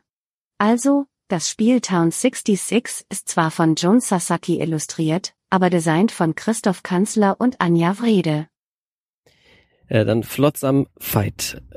Das ist so ein auch wieder äh, kompetitives Spiel, wo man aller ähm, ich weiß gar nicht, wie äh, The Game nur gegeneinander. Du willst deine Karten loswerden quasi und legst die auf so an so Stapel an.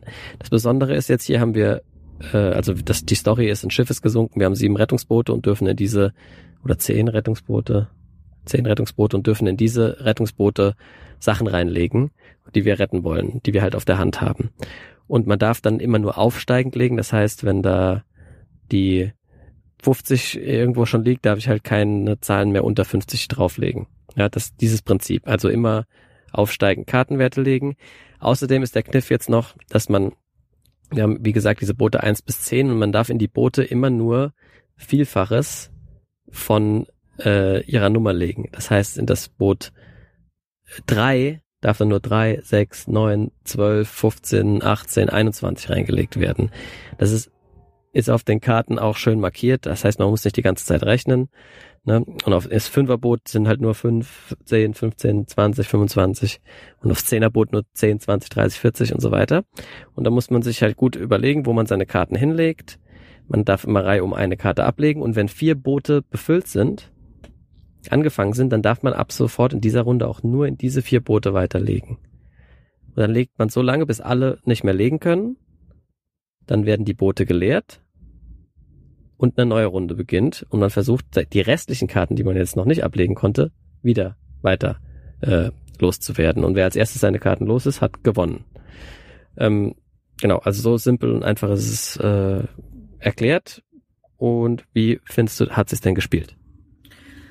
Sehr schön, das ist eine schöne Variante von The Game eigentlich für mich. Und äh, ja, es gibt nicht so viel mehr zu sagen. Das ist ganz einfach spielt und macht immer Spaß mitzuspielen. Finde ich auch. Also ähm, ich finde, dass man es nicht unbedingt braucht, wenn man irgendwie ein anderes Spiel hat, das ähnlich funktioniert wie Ohanami oder The Game oder The Game Face to Face oder The Mind vielleicht sogar.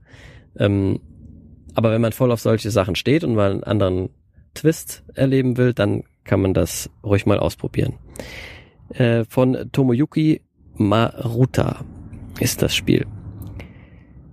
Als nächstes haben wir uns dann Maskman zeigen lassen. Das ist so eine Art Stichspiel, bei dem wir aber nach und nach selbst bestimmen, welche Karten wie wertvoll sind oder wie stark sind sozusagen. Es ist nämlich so, wir kriegen am Anfang Karten auf die Hand und bekommen dann äh, die Chance, eine Karte auszuspielen. Wenn wir eine Karte ausspielen, zum Beispiel eine, also die, die Karten haben verschiedene Farben ich weiß nicht mehr wie viele, ich glaube sechs Stück. Sagen wir mal, ich spiele eine blaue Karte aus. Eine. Dann darf die nächste Person diese überbieten mit zwei von einer anderen Farbe. Zum Beispiel zwei rote. Dann haben wir also eine blaue und zwei rote liegen und haben damit jetzt definiert, dass rot besser ist als blau. Rot schlägt blau. Ab sofort. Ab dann auch eine rote, eine blaue schon. Äh, das wird festgehalten am Rand mit so, äh, für jede Farbe gibt es da so einen Marker. Da haben wir also dann quasi, legen wir das hin. Rot ist besser als blau.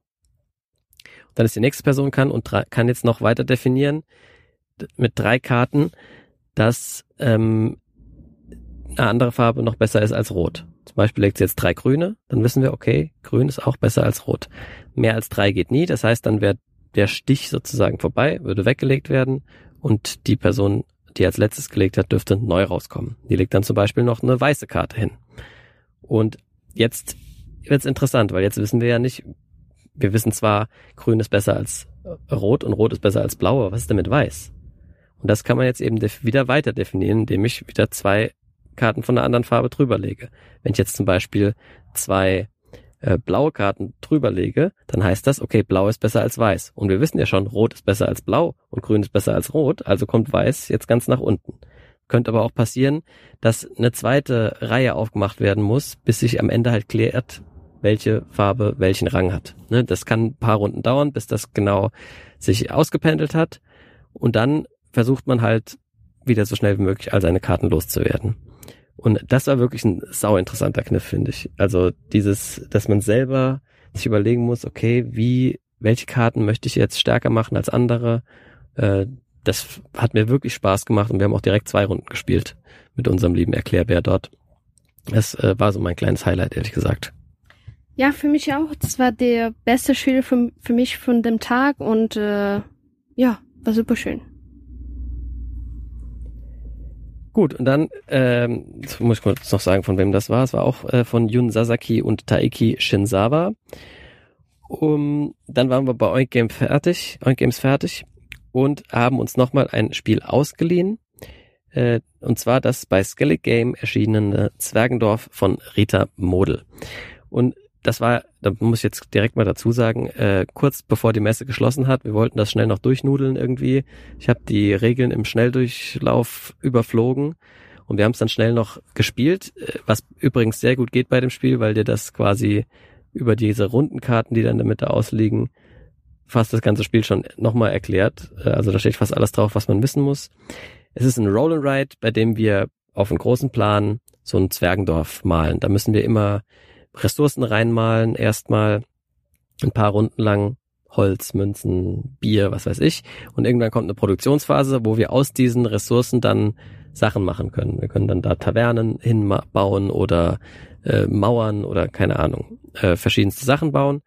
Und so entsteht äh, im Laufe des Spiels ein Dorf und das muss wieder bestimmte Ziele erfüllen. Wir wollen, das sind, die liegen am Anfang aus, wir wollen zum Beispiel irgendwie besonders viele Dreiergruppen aus irgendeiner bestimmten Gebäudeart bauen oder wir wollen die Stadtmauer äh, geschlossen bekommen und in der Stadtmauer sollen so und so viel Sachen von irgendwas sein. Ähm, außerdem kriegt man nach und nach noch Karten dazu, die einem äh, für irgendwelche anderen Sachen Endsiegpunkte geben, wie man es halt so kennt aus anderen Spielen. Und am Schluss hat man dann ein äh, ja, vollgemaltes Bild und zählt seine Punkte zusammen. Ähm, wie gesagt, wir haben es sehr schnell durchgenudelt, deswegen ist das jetzt kein, äh, eigentlich kann man da nicht wirklich eine äh, Meinung dazu abgeben, aber es hat schon Spaß gemacht. Ich würde das auch jederzeit nochmal mitspielen, aber mir ist jetzt nicht so der äh, Unique Selling Point äh, aufgefallen, der es so krass von anderen Roll and Rides oder Flip and Rides unterscheidet, dass ich, gut ist noch Drafting dabei, das ist vielleicht eine Neuerung für, für die Roll and Ride, äh, Kategorie, aber jo, es hat mich jetzt nicht, nicht direkt so richtig weggeflasht oder so. Ja, mir geht's auch so und vor allem dieser, man kriegt mal der Ressource und man behält man der Ressource die ganze Zeit und das hat mich verwirrt, weil ich wollte das wegkreuzen und äh, ja, ich kann nicht so viel sagen, ich muss das nochmal spielen, etwas wirklich zu sagen von dem Spiel. Ja. Und das war's schon wieder. Ja, hat schon, hat schon Spaß gemacht. Wir haben schon viel erledigt heute. Heute. Gestern. Gestern. Ja, sowas. Genau, und dann melden wir uns bald zurück mit Teil 3. Äh, jetzt gehen wir erstmal hier irgendwas zu essen suchen. Ich glaube, ein Sandwich wird's am Ende. Ähm, bis gleich.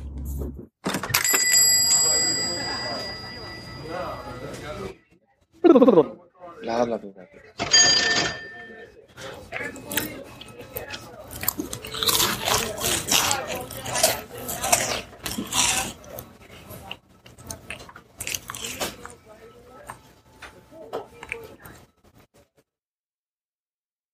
Und hallo, jetzt wir sind schon am Tag drei. Wie war's für dich, Fabi? Schön war Tag drei, genau wie die anderen beiden Tage. Aber wir müssen tatsächlich eigentlich, äh, habe ich gerade gemerkt, erst nochmal kurz was nachholen von Tag zwei. Wir haben nämlich ein äh, kleines Spielchen übersehen. Kleines Spielchen könnt ihr euch vielleicht schon denken. Ja, es war noch ein weiteres Oink-Game. Ähm, genau, wir möchten euch dort gerne von dem noch erzählen. Das hat uns nämlich gut gefallen. Order Overload Café heißt das gute Stück. Ähm, es ist ein kooperatives Memory-Spiel, bei dem wir uns als Kellner in einem Café Bestellungen merken müssen. Und das funktioniert folgendermaßen. Man spielt sich durch mehrere Level und guckt halt, wie weit man kommt als Gruppe. Und in Level 1 werden so viele also pro Spieler eine Karte ausgeteilt. Jede Karte enthält eine Bestellung. In Level 2 werden dann zwei pro Spieler ausgeteilt, dann drei pro Spieler, dann vier pro Spieler und so weiter. Und äh, einer, der ist in der Runde der Oberkellner, liest dann alle Bestellungen für diese Runde einmal vor. Und das sind so Sachen wie ein Eiskaffee, ein Tee mit Milch, ein Bananeneis, ein Eiskaffee ohne Eiswürfel, äh, ein Käsekuchen, so, so Zeugs. Und dann werden die Karten gemischt und ausgeteilt an alle. Und dann ist man Reihe um dran und muss immer eine Bestellung sagen, sich an eine erinnern. Und derjenige, der diese Bestellung auf der Hand hat, der legt die Karte dann ab. Und Ziel ist es jetzt immer, dass zwei Leute der Gruppe ihre Handkarten loswerden. Sobald das geschafft ist, hat man das Level bestanden und darf zum nächsten Level. Und das wird natürlich dann von Runde zu Runde immer schwieriger, weil die, die Karten immer wieder, äh, ja, jedes Mal noch eine pro Person dazukommt. Und ja, es ist sehr lustig. Also, ähm, Daphne, wie hat's dir gefallen? Sehr gut eigentlich. Das ist richtiger, sehr lustig, das Spiel eigentlich. Wir haben so wirklich gelacht und gedacht, was, das, wir schaffen das nie ins Leben. Wir waren bei ähm, Niveau sieben oder was, ne? Mhm. Ne? Fünf. Fünf, oh je, ne, schlimmer. Aber fünf Sachen für jede zu merken. Wir haben zum vierten gespielt, was schon richtig schwer.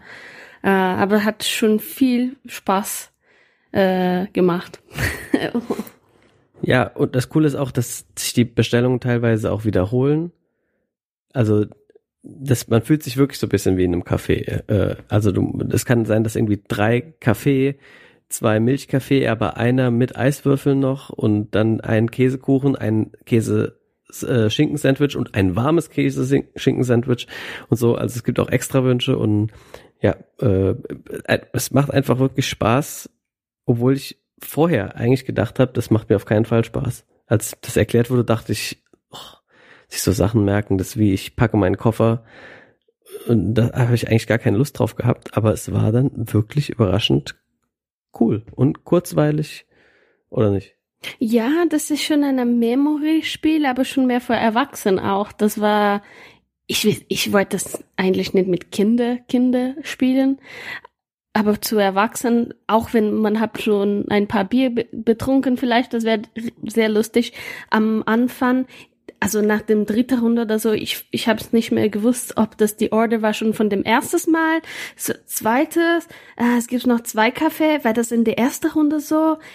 Ich habe einfach nicht mehr gemerkt, aber das war sehr cool, eine, eine schöne Idee.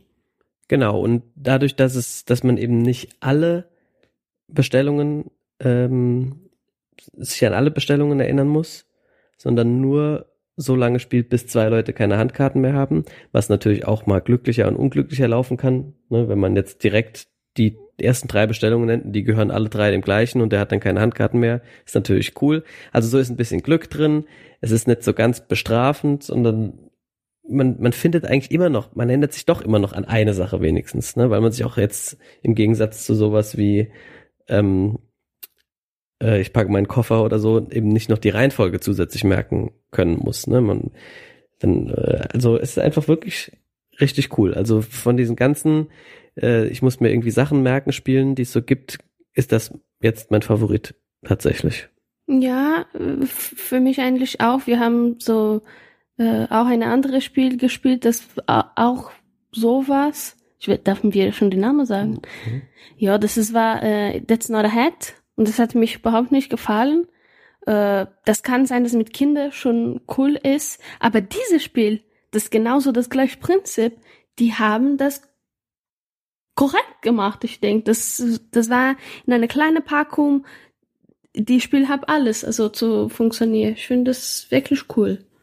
Ja, und was auch cool ist, die Karten mit einer Bestellung drauf sind mehrsprachig. Das heißt, selbst in der Runde, wo ähm, wo die Gruppe verschiedene Sprachen spricht, könnte man das theoretisch trotzdem immer noch spielen.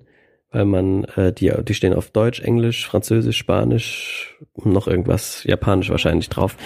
Ähm, also ja, das ähm, Order Overload Café von Oink Games sehr zu empfehlen. Gut, aber jetzt zu Tag drei. Da sind wir als erstes vorbeigekommen am Heidelberg Games Stand. Und da ist uns ein äh, Spiel ins Auge gestochen, das wir schon länger mal spielen wollten, nämlich Evergreen. Und ja, Daphne hatte gerade einen kurzen Aussetzer, weil sie den Namen nicht mehr wusste und ist dann in Schockstarre verfallen. Ich hab's gewusst, es steht, ich konnte das Ja, nicht lesen. also Evergreen jedenfalls von, ich kann den Vornamen nicht aussprechen, das geht mit HJ los. Hjalmar, Halmar, Hach. Ähm, und eben bei Heidelberg Games erschienen. Das ist ein Spiel, das mich bei der Erklärung schon und dann beim Spielen auch sehr stark erinnert hat an Photosynthese. Weil wir pflanzen auf einem äh, Spielerboard, das jeder vor sich hat, erst Sprossen, lassen die dann zu kleinen Bäumen wachsen, dann zu großen Bäumen wachsen. Äh, wir spielen vier Runden, jede Runde wandert die Sonne weiter und scheint von der anderen Seite auf unser Spielfeld und dann werfen unsere Bäume Schatten auf andere Bäume, wenn man sie ungeschickt pflanzt und geben eben, es geben immer nur die Sachen äh, Punkte bei der am runden Ende, die in der Sonne stehen. Und das ist ja im Prinzip genau das gleiche wie bei Photosynthese auch. Allerdings ist es hier ein bisschen anders geregelt, wie man sozusagen an die Bäume rankommt, wie man sie wachsen lässt und so weiter. Das wird da über so ein Kartendrafting ähm, geregelt, dass man jede Runde macht und genau, aber im Prinzip ist es, fühlt sich trotzdem sehr ähnlich an. Äh, man kann da noch paar andere coole Sachen machen. Es gibt so äh, schöne Extra-Aktionen, äh, die man, jede Runde macht man quasi eine Standardaktion und eine Extra-Aktion über die Karte, die man sich äh, draftet. Die Karte bestimmt, in welcher Region auf dem Spielfeld wir äh, unsere Hauptaktion machen dürfen, aber sie bringt auch immer noch eine kleine Extra-Aktion. Sowas wie, wir dürfen einen See pflanzen jetzt. Und der See hat dann die Spezialeffekt, dass alles um ihn herum einmal wächst oder so. Oder Büsche pflanzen, die wir nutzen, die können wir nutzen, die werfen keinen Schatten, aber sie verbinden unsere Bäume zu großen Wäldern, was dann auch bei der Wertung immer noch extra Punkte gibt.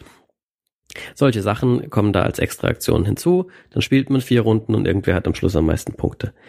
Ähm, man muss natürlich dabei dann immer gucken, dass man seine Bäume so pflanzt, dass die jetzt möglichst diese Runde Sonne kriegen und in der nächsten Runde aber nicht irgendwie in einem anderen äh, zu viel Schatten ähm, äh, spenden, dass der dann keine Punkte kriegt und so. Also ähm, ja, die, das, was man von Photosynthese her eigentlich schon kennt. Ähm, Daphne, was, was würdest du sagen? Hat dir das besser gefallen oder Photosynthese?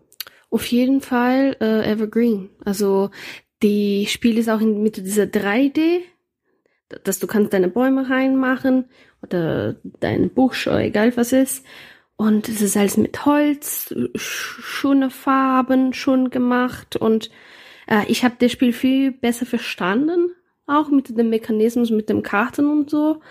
Und äh, wir haben das zum Dritte gespielt und das hat super funktioniert. Äh, ich würde es auf jeden Fall wieder probieren. Wir haben so schon überlegt, oh, wir kaufen das oder nicht. Ich will schon gerne einmal noch probieren, das wirklich zu wissen, ob das für uns wirklich passt. Aber auf jeden Fall, ich würde das äh, empfehlen, ähm, wenn du willst etwas so wie Photosynthese spielen, ich würde lieber das spielen. Ja, und auch wenn dir Photosynthese nicht gefallen hat bisher, so wie mir zum Beispiel, ähm, dann würde ich sagen, probier das mal aus, weil das macht all die Sachen, die irgendwie an Photosynthese mir nicht so gefallen haben, macht das hier besser. Also ich fand bei Photosynthese diesen ganzen Grundmechanismus, wie man da seine Bäume auswählt mit diesen ich weiß gar nicht, war das Lichtpunkte oder also auf jeden Fall diese Ressource, die man da sammelt, um dann wieder auszugeben. Das fand ich alles sehr äh, aufwendig, sehr viel Aufwand, wo dann am Ende aber nichts so richtig dabei rauskam. Also es war alles so mühselig irgendwie, hat sich das angefühlt. Mhm. Und bei dem Spiel hier, das hat einen Flow, der ist viel cooler als bei Photosynthese. Man ist dauernd dran, es geht sehr schnell, die Runden äh, dauern nicht lang, die Wertung ist einfach das macht alles Sinn. Das, das macht alles Sinn bei dem Spiel, ne? Du kannst das super verstehen. Ich hatte schon ein bisschen Schwierigkeiten am Anfang, aber äh, man versteht das schon ganz gut. Ja, dann, und dann hat's auch coole Wertungsmechanismen noch bisschen anders als bei Photosynthese, dadurch, dass noch der größte Wald immer gewertet wird. Also man will einerseits Bäume nicht so eng zueinander stellen, aber andererseits eben doch. Genau. Ähm, und dann gibt's noch am Ende so eine Endwertung, wo pro Territorium große Bäume nochmal extra zählen, je nachdem, welche Karten man im Spiel nicht gedraftet hat. Das ist auch cool. Also die, es liegt immer eine Karte mehr aus als Spieler und die, die übrig bleibt, zählt quasi dann für die Endwertung. Und das ist eigentlich ganz cool gemacht, auch wenn da so ein kleiner Glücksmechan oder nicht Glücks, aber das, es kann quasi sein, dass so eine Karte, die in die Wertung kommt, dann nochmal rausfliegt. Und das kann ein bisschen ärgerlich sein, wenn man, wie ich zum Beispiel, auf einen Bereich besonders viel gesetzt hat und am Schluss hat der gar nichts gezählt, weil zweimal eine Karte rausgeflogen ist. Ähm, aber vielleicht kann man da auch einfach, wenn man es öfter gespielt hat, bisschen besser vorausplanen und dann eben dafür sorgen, dass man die Karte wählt, ähm, die diesen Effekt auslösen würde, anstatt sie eben am Schluss ja, die wäre egal. Das führt jetzt auch zu weit. Äh, das war nur ein kleiner Kritikpunkt, aber das lag, glaube ich, eher, das war eher meine Spielweise, die da das Problem war. Ja, aber zum Beispiel, ich habe überhaupt nicht auf dem Karte aufgepasst. Das, ich habe das nicht mitgekriegt eigentlich am Ende. Mhm. Und trotzdem gewonnen. Spricht vielleicht auch nicht für das Spiel. nee, aber äh, nee, wirklich cool, sieht auch schön aus, äh, tolles Material, also absolut äh, zu empfehlen. Evergreen von Heidelberg Games. Dann sind wir kurz bei Board Game Circus vorbeigelaufen. Da haben wir Wildspace gespielt. Das hatte ich schon einmal auf einer Messe angespielt in München, aber nur so eine halbe Runde. Und jetzt haben wir nochmal eine ganze Runde zusammengespielt. Und ja, Wildspace, das ist ein, ähm, was, was ist das für ein Spiel? Man, ein Tableau-Building-Spiel eigentlich auch? Oder, also man spielt zumindest vor sich ähm, immer Karten aus und versucht dabei verschiedene Sachen zu erreichen. Einerseits sammelt man bestimmte Sets aus Karten. Ne, das, sind, das spielt im Weltraum. Wir sind alles irgendwie so Tiere, Tierastronauten. Und man will einerseits viele vom gleichen Tier haben, andererseits aber auch Sets äh, mit jeweils einem von jedem Tier. Das gibt am Schluss Punkte. Dann geben bestimmte Karten, die man ausspielt, nochmal irgendwelche Endbedingungspunkte äh, für jedes. So und so kriegt man dann Punkte wie man das auch aus vielen anderen Spielen kennt. Und der Hauptmechanismus ist eigentlich, wir haben quasi äh, eins, zwei, wie viel? Fünf Raumschiffe, das unsere Worker sind sozusagen, die wir auf Worker Placement Felder schicken können. Ähm, und aber es ist halt so, dass oder eigentlich ist es mehr Action Selection, weil du, du kannst jedes von diesen zehn Worker Placement Feldern, die es gibt, eigentlich nur einmal besuchen. Ähm, beziehungsweise du kannst es auch öfter besuchen, aber dann kannst du ein anderes nicht besuchen, sozusagen. Man hat nur zehn Aktionen im Spiel. Und äh, das sind so in Form von Planeten ähm, Plättchen, die da rumliegen. Da gibt's immer auf jedem Planet äh, quasi vier Sektoren. Man landet immer unten auf dem Planet mit seinem Raumschiff, links oder rechts, macht dann dort die Aktion und kann dann in einem späteren Zug entweder ein neues Raumschiff woanders in einen anderen Sektor auf einem gleichen oder anderen Planeten schicken oder sein Raumschiff nach oben schieben äh, und dort die zweite Aktion ausführen. Und die Aktionen sind im Prinzip immer, ich ziehe neue Handkarten auf oder ich spiele Handkarten aus.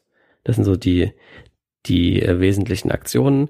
Und das Coole an dem Spiel ist die Kombos, die man mit den Karten sich aufbaut, weil meistens hat eine Karte, wenn man sie ausspielt, noch einen Effekt, der triggert, wenn man sie ausspielt. Und das ist in den allermeisten Fällen, dass ich noch eine bestimmte andere Karte ausspielen darf.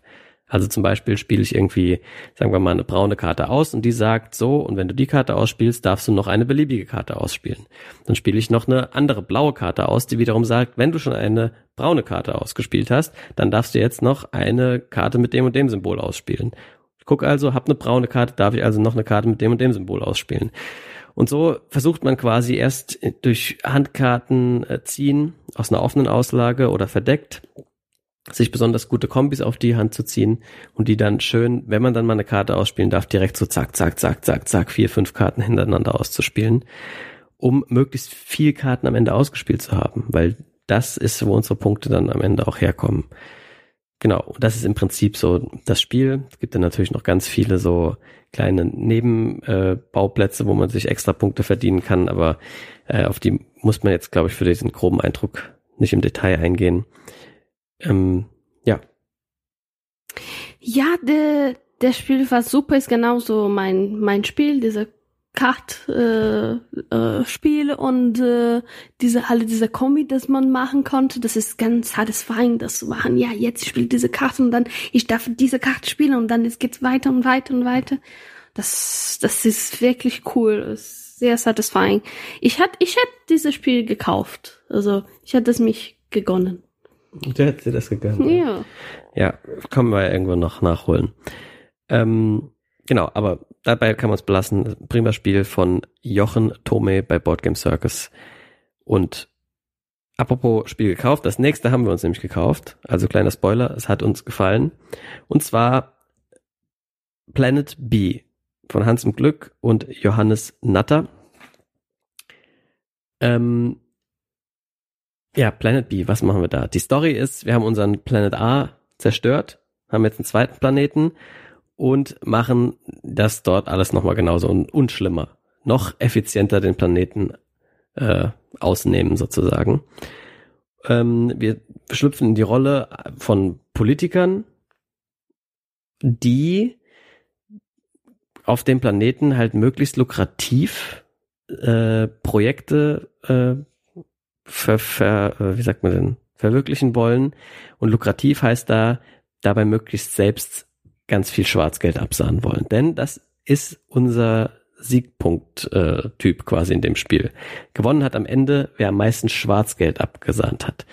Es gibt also eine Währung, die heißt äh, Billy, glaube ich. Und da gibt's dann ähm, kann man einfach Geld verdienen, das hat man zur Verfügung, aber man kann auch Schwarzgeld verdienen. Also es gibt sozusagen zwei Ressourcen, normales Geld und Schwarzgeld und das Schwarzgeld ist das, was uns eigentlich besonders interessiert. Und das läuft dann so ab, dass wir äh, jedes Mal, wenn wir dran sind, eine Aktion auswählen können. Da liegen immer so drei Plättchen äh, aus äh, mit einer Kombi an Aktionen und wir dürfen eins davon auswählen und dann kann man zum Beispiel Gebäude bauen. Ja, jeder baut sich vor sich so ein Tableau auf, so ein bisschen wie bei, sag jetzt mal, wie bei äh, von mir aus Everdell oder so. Ne? Du baust dir so ein kleines äh, Städtchen mit verschiedensten Gebäuden auf. Und diese Gebäude sind auch wie manche Karten bei Everdell, hat sogar kein so schlechtes Beispiel, Worker Placement Spots. Also im Prinzip macht man immer erst einen Action Selection, kann dann da Karten äh, auswählen, Geld verdienen, Gebäude bauen oder irgendwelche Sachen produzieren, Ressourcen, die man dann wieder später für irgendwas eintauschen kann. Und ja, dann bauen wir nach und nach uns eben dieses Tableau auf mit kleinen Worker Placement Feldern und können da ab und zu, wenn uns die Aktion, die wir gewählt haben, das erlaubt, auch kleine Worker hinschicken. Und diese wenn wir ein Gebäude bauen, dann ist es ja in vielen Spielen normalerweise so, es kostet 20 Geld und das Gebäude ist am Ende irgendwie 10 Siegpunkte wert oder so. In dem Spiel ist es halt im Prinzip genauso, aber die Story ist irgendwie cooler, weil das Gebäude kostet dann 20 Geld, aber du verdienst dabei selbst in die eigene Tasche auch 10 Geld. Und das sind dann quasi die 10 Siegpunkte. Ähm, genau, und dann sind da eben solche Worker Placement Aktionen drauf, die man nach und nach vorbereiten muss, wo man sich dann gucken muss, okay, ich brauche, wenn ich da meine Worker später hinschicke, brauche ich noch zwei Eisen oder so, damit ich dann diese coole Aktion ausführen kann, die da drauf ist, um noch mehr Schwarzgeld abzusahnen. Und wir spielen das die ganze Zeit reihum weiter und irgendwann wird eine Wahl ausgelöst, denn wir sind ja Politiker. Und eine der wichtigen Aktionen, die man in dem Spiel äh, versuchen möchte zu machen, ist eigene Wahlplättchen in so einen schwarzen Beutel reinzukriegen. Manche Aktionen erlauben dir das. Manche von deinen Gebäuden, die das gebaut haben, haben Aktionen, die dir das erlauben. Und so weiter. Und dann, wenn eine Wahl ist, dann, wär, dann wählen wir den neuen Präsident unseres Planet B. Das geht dann, indem wir Reihe um so Plättchen aus diesem Sack ziehen und wer am meisten eigene Plättchen zieht, wird Präsident und die anderen werden dann Vizepräsident und äh, dritter und vierter Platz haben auch irgendwie lustige Namen Lama und Dodo. Mhm. Und ähm, genau, warum möchte man das? Erstens, wer am Ende des Spiels Präsidentin ist, bekommt nochmal ordentlich Schwarzgeld obendrauf. Zweitens, während man Präsident ist, also bis zur nächsten Wahl, bis die wieder getriggert wird, äh, darf man immer in seinem Zug eine Spezialaktion machen. Der Vizepräsident hat auch eine Spezialaktion und der dritte und vierte auch, aber die der Präsidentin ist halt um einiges cooler. Da darf man nämlich so Gesetze erlassen, die coole Boni bringen. Äh, die anderen bekommen meistens nur halt auch irgendwelche Bonis, dass man auf irgendeiner Leiste mal einen Schritt hochgehen darf oder dass man ein bisschen Geld kriegt oder äh, solche Sachen. Genau, und das ist jetzt alles viel komplexer äh, als es sich eh schon angehört hat, wahrscheinlich gerade in meinen wirren Ausführungen. Aber im Grunde genommen geht es darum, wir spielen von Wahl zu Wahl, versuchen dabei möglichst viel Schwarzgeld mit unseren Businesses äh, zu generieren. Und wenn wir eine bestimmte Anzahl an Aktionen durchgeführt haben, diese drei Aktionsplättchen in der Mitte, die wechseln immer durch. Ähm, und es gibt quasi, wenn die einmal, wenn man dreimal die Aktion an dem Plättchen gemacht hat, dann wird es umgedreht, dann sind da andere Aktionen, dann macht man die noch dreimal, dann kommt es komplett raus und ein neues wird reingelegt. Und wenn der Vorrat an neuen Plättchen aufgebraucht ist, dann endet auch das Spiel. Bis dahin hat es eben zwei, dreimal Wahlen gegeben. Ähm, wir haben uns alle irgendwie Schwarzgeld verdient und irgendeiner hat es aber am lukrativsten gemacht. Ja, und was soll ich sagen? Das Spiel hat uns, hat voll eingeschlagen. Also wir haben, ich habe eigentlich gar nicht so viel erwartet, weil ich auch gar nicht so viel wusste von dem Spiel. Aber ich habe schon währenddessen so richtig diesen, dieses Kribbeln äh, gekriegt, dass du, du wolltest einfach jetzt das perfekt äh, ausnutzen, alles, was dir hier äh, ermöglicht wird. Also ja, das hatte ich schon länger nicht mehr. Und das bei dem Spiel, das hat richtig reingekickt. Ja, das so immer vor meinem Zug, ich war schon richtig nervös und hat angefangen ein bisschen zu, wie sagt man das? Was? Hibbelig. Ja, genau. Und wenn ein Spiel so das mit mir macht, das ist genau mein Spiel. Und ich hatte das ganze Zeit ein bisschen das Gefühl, dass äh, ich wieder Kinder war und ich habe äh, Monopoly gespielt, weil man kriegt immer diese Papiergeld in der Spiel. Also ich denke, das ist cool. Das nervt mich überhaupt nicht. Äh, ich, ich, ich konnte sehen, weil vielleicht schon viele Leute denken, oh, das blöd. Aber ich finde schon cool. Und äh, vor allem der Spiel gibt mir ein bisschen das Gefühl, dass von äh, Underwater Cities. Ich weiß es nicht, ich habe keine Ahnung, was es ist. Aber alles macht Sinn das, äh, wenn wir haben das direkt, äh, das für das erste Mal gespielt, ich war ein bisschen, aha, so war wie jedes Spiel, was mache ich jetzt? Von wo fange ich an? Aber bei dieses zweites Mal hat alles, äh, ich habe wieder verloren, by the way, aber das hat alles Sinn gemacht und ich habe so, das ist klar für mich, was muss ich jetzt machen und hier und ja, ja, es ist auch sehr belohnt, weil man dauernd irgendwie ein bisschen Schwarzgeld irgendwo verdient. Also man kriegt dauernd irgendwas. Und das mit dem Papiergeld ist halt deswegen cool, weil du hast das ganz normale Papiergeld und wenn es Schwarzgeld wird, dann drehst du es einfach um. Dann hat es da so ein Sternsymbol für Siegpunkte und legst quasi auf einen extra Haufen. Und so wächst dann langsam so ein Riesenhaufen an Schwarzgeld neben dir auf. Aber weil man nie genau weiß, sind das jetzt lauter Einser bei dem oder sind das schon 20er und 50er dabei, äh, ist es auch bis zum Schluss spannend, wer überhaupt äh, ja, vorne liegt und äh, ja. Ja, der Spiel ist schon spannend von Anfang bis Ende. Ne? Es gibt ja Wahl, du weißt nicht, was haben die Leute für Geld, schaffe ich meinen Zug jetzt zu machen und äh, ja, ich finde super. Wir haben schon äh, zum zweiten gespielt und hat auch super funktioniert. Auch mit dem Wahl und so. Das ist gut. Genau. Und auch, ich finde, ganz unabhängig vom Mechanischen ist das Spiel auch sonst so cool gestaltet. Also es ist cooles Material.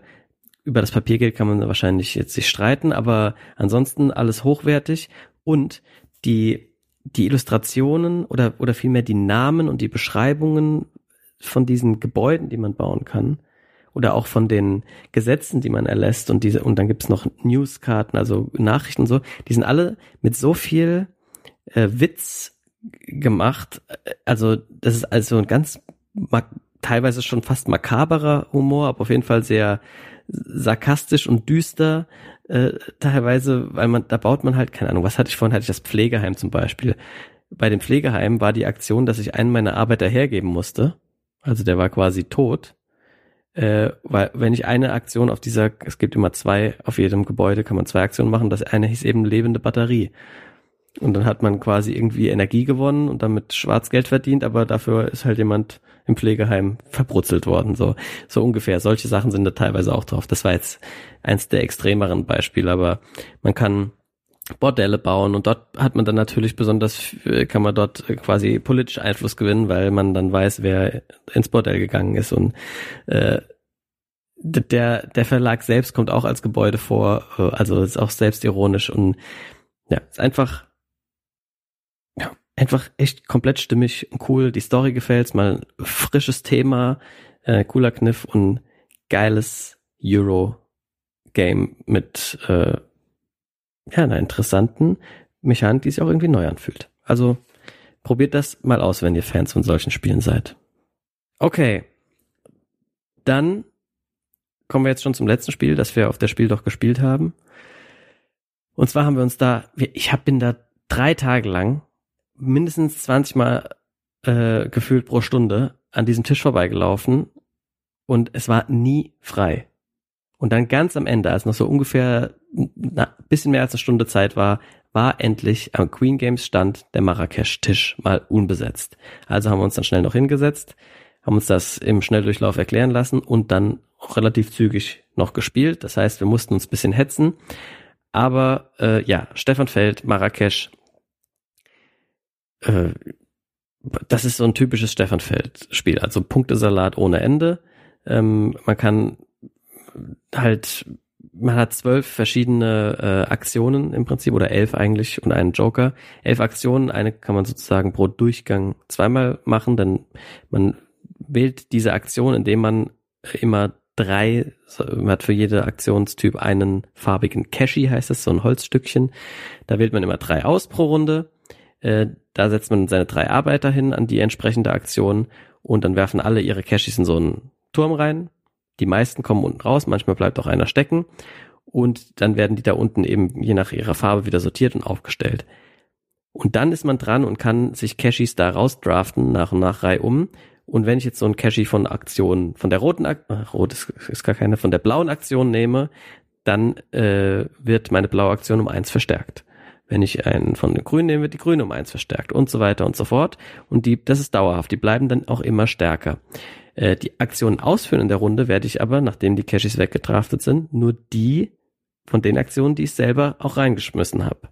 Ja, das heißt, man versucht dann natürlich meistens, sich die Cashys rauszuholen von den Aktionen, die man eh gleich machen will. Und dann ist die erste Runde vorbei, dann wirft man wieder drei rein, wieder drei, wieder drei. Und äh, dann hat man in einem Durchgang quasi jede Aktion einmal gemacht. Und das Ganze macht man dreimal. Und dann hat man irgendwie am meisten Punkte. Und diese verschiedenen Aktionen jetzt alle zu erklären, wäre überflüssig. Es sind alles so Standardsachen. Äh, irgendwie mit paar Aktionen verdient man sich Ressourcen mit anderen Aktionen verdient man sich äh, irgendwie Geld und dann kann man mit anderen Aktionen wieder Waren ka kaufen oder verkaufen und alles bringt halt irgendwie Siegpunkte. Ja. Und man muss quasi versuchen, sich äh, da gute Kombis äh, zusammen zu, zu, zu erspielen. Ähm, genau. Wie hat's dir gefallen, Daphne? Äh, ich muss sagen, das war die letzte Spiel, das wir haben gespielt nach drei Tagen auf vielen, viel Lernen und so. Ähm, der Spiel war ein bisschen zu viel für mich. Ich weiß nicht, ob das liegt von dem, von vielen Regeln und so, aber das war ein Tick zu viel für mich. Das war ein bisschen zu schwer for no reason. Ja, ich glaube, es ist gar nicht irgendwie zu schwierig eigentlich. Es ist mehr einfach viel. Ja, und weil wir das so schnell lernen mussten, war es schwierig, sich das alles zu merken, weil es halt doch elf verschiedene Arten von Aktionen sind. Ja, ähm, ich glaube, wenn man da mit bisschen mehr Zeit rangeht und es öfter spielt und quasi einen Überblick hat über das Spiel, dann ist das schon cool, weil es ist so vom Design her schon sehr stimmig, glaube ich. Also ich jetzt nach einer Partie schwer zu sagen, aber ich hatte das Gefühl, das funktioniert alles gut zusammen. Ja, also man kann in alle äh, von diesen elf Aktionen sich auf alle davon spezialisieren und es ist gut ausbalanciert sozusagen. Aber trotzdem hat mir irgendwie was gefehlt. Es war so nix, äh, was mich jetzt so richtig gecatcht hat. Also diese ganzen Aktionen sind eigentlich alle relativ langweilig. Ich laufe auf irgendeiner Leiste hoch, ich krieg irgendwelche Ressourcen, ich darf irgendwelche Entwertungsbedingungen äh, mir erkaufen, ich darf Waren verkaufen. Also es war alles so, so langweilige Aktionen. Das Interessante ist dann, dass es halt so viele sind und dass man da diese, diese Cashis reinwirft. Das ist natürlich eine coole Mechanik, aber mir hätte irgendwie der Rest des Spiels war mir dann zu, ja, banal irgendwie. Also so nichts sagend. Ne, das hat, auch die Story ist irgendwie, oder das Thema ist so komplett generisch. Also, ja, ich hätte da auch, äh, also ich, ich weiß gar nicht so richtig, woran es gelegen hat. Ich müsste auch noch zwei, dreimal spielen, um das zu bestätigen, aber ich muss es auch gar nicht unbedingt nochmal spielen, tatsächlich. Ja, also das war auch noch eine Couple. Die zwei Personen haben das neben uns das gespielt und die Zeit äh, war schon fast vorbei und die haben direkt gesagt, äh, nimm nicht alle Spiele weg, wir wollen noch eine kaufen. Also dass ich sehe, dass Leute mögen das Spiel, war immer besetzt, der Tisch. Und äh, aber vielleicht ist es nichts für uns, aber vielleicht für jemand anderes. Ja, also wie gesagt, ich müsste auch noch mal spielen. Ich will es auch gerne noch mal spielen, äh, einfach weil ich so genau in Ruhe und weil es natürlich bei so vielen Leuten so gut angekommen ist, dass äh, ich jetzt dann doch mal sehen will, ob gibt's ja ab und zu, ne, dass man erst beim zweiten Mal spielen merkt, ach warte mal, eigentlich jetzt verstehe ich doch, warum das alle so geil finden. Ah jo, so war bei uns bei Scythe zum Beispiel. Zum Beispiel, genau. Ähm, das gibt's ja immer wieder. Also ich werde Marrakesch noch mal spielen, aber das Blöde ist halt, man kann es nicht einfach mal kaufen, um es zu spielen, weil es halt einfach viel zu teuer ist. Wir haben übrigens auch die Essential Edition gespielt. Die ist vielleicht sowieso ein bisschen friemeliger und äh, da ist es noch bisschen komplizierter reinzukommen, weil die Cashies nicht alle Holz-Cashies sind, sondern manche sind auch Pappblättchen. Und dann war man am Anfang ein bisschen dauernd verwirrt, was jetzt wieder was, äh, was darf ich mir jetzt nehmen? Und naja, egal. Äh, aber wenn das irgendwo anders nochmal äh, sich die Möglichkeit ergibt, werde ich Marrakesch auch nochmal spielen. Ähm, aber holen werden wir uns erstmal nicht. Ja, jetzt will ich dir äh, fragen, Fabi, was war deine Highlight von die beide, äh, beide, nee, von den drei Tagen eigentlich? Hm. Also das Highlight an der Messe, meinst du jetzt von den Spielen? Ja. Ja, dann Planet B, auf jeden Fall. Ja, aber ich will äh, das zum Start Startups geben. Also für ein kleines Spiel, das war für mich ein super Highlight. Äh, ich denke jetzt, wie habe ich dieses Spiel nicht gekonnt? Was, was, wieso nicht? Und dann Planet B natürlich. Ja. Und bevor wir uns jetzt gleich äh, verabschieden und euch ans Interview weiterreichen, ähm, wollen wir kurz nochmal sagen, was wir von der Messe allgemein so gehalten haben. Wie fandst du's? Ähm, sehr schon ganz äh, gut organisiert, äh, was, ähm, auch nicht so laut. Ich weiß nicht, was war dort. Also das war schon viel Mensch, aber war ich nicht so laut. Ich hatte meine in meiner Ruhe manchmal gespielt und äh, von Light und so war gut. Also, also, also weiß ich nicht, das war sehr gemütlich dort und man kann auch draußen gehen und sitzen und ja, das hat mich sehr gut gefallen. Und wie war es bei dir? Ich finde auch, dass, was du gerade gesagt hast, gemütlich trifft es eigentlich am besten. Also es ist nicht hektisch gewesen oder so. Selbst am Samstag, wo am meisten los war, war trotzdem, irgendwie waren die Leute dort alle entspannt. Sowohl die Spielenden als auch die Leute an den Verlagsständen, als auch die Leute in der Spieleausleihe, die übrigens auch klasse war. Da waren immer sehr viele so Spielebetreuer, Erklärbären unterwegs. Ähm, die einem geholfen haben. Äh, dann gab es den Flohmarkt, gab ein paar Künstler. Also es war einfach eine schöne Atmosphäre. Und das Allertollste ist natürlich, was diese Messe allen anderen Messen in Deutschland voraus hat, dass sie Luftlinie äh, irgendwie, keine Ahnung, ein Kilometer vom Bodensee entfernt ist. Und du kannst halt, wenn die Messe vorbei ist, sie geht von morgens um zehn bis abend um, abends um sechs und dann hat man den ganzen Abend Zeit, noch sich die schönste Zeit am Bodensee zu machen. Ja, also das kann man halt so geil mit einem Kurztrip dahin verbinden. Ähm, was jetzt, keine Ahnung, der Kurztrip nach Essen oder der Kurztrip nach, was weiß ich, in, in München oder so oder Berlin, das ist halt gut. Da kann man auch Spaß haben und sich die Stadt angucken und so weiter, aber so ein Wochenende am Bodensee ist richtig Urlaub. Ne? Äh, so, so haben wir es zumindest diesmal gemacht und so werden wir es auf jeden Fall auch nächstes Jahr wieder machen. Also die Spiel doch am Bodensee steht bei mir äh, auf jeden Fall ganz sicher wieder mit im Programm, wenn es sie dann nächstes Jahr nochmal gibt. Was, äh, das werden wir vielleicht gleich im Interview vielleicht erfahren. Du hast jetzt mir vorher gefragt, was, was für Highlight, ob das für ein Spieler von der Messe, hast du eine Highlight von der Messe? Ja, dass der am Bodensee war. Das ist mein ah. Highlight. ah, verstehe ich. Ja, das war auch für mich. Wir haben eine schöne Zeit dort gehabt. Gut, ähm, dann sagen wir Gut Brett. Gut Brett. Und ihr dürft euch jetzt noch das Interview mit dem lieben Jan Philipp anhören. Bis dann und immer schön weiterspielen. Ajo.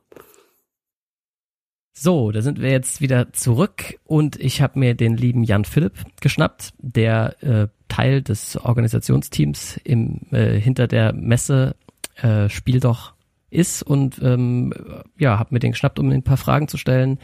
Ähm, erstmal hallo und schön, danke, dass du da bist. Hallo, freut mich hier zu sein. Ja, vielleicht kannst du dich kurz einfach mal vorstellen und sagen, was du so tust und ähm, in, welchem, in welcher Beziehung du zur Messe stehst. Also, äh, ja, ich bin Jan Philipp. Ich äh, bin in unserem Familienbetrieb zuständig für die äh, Pressearbeit.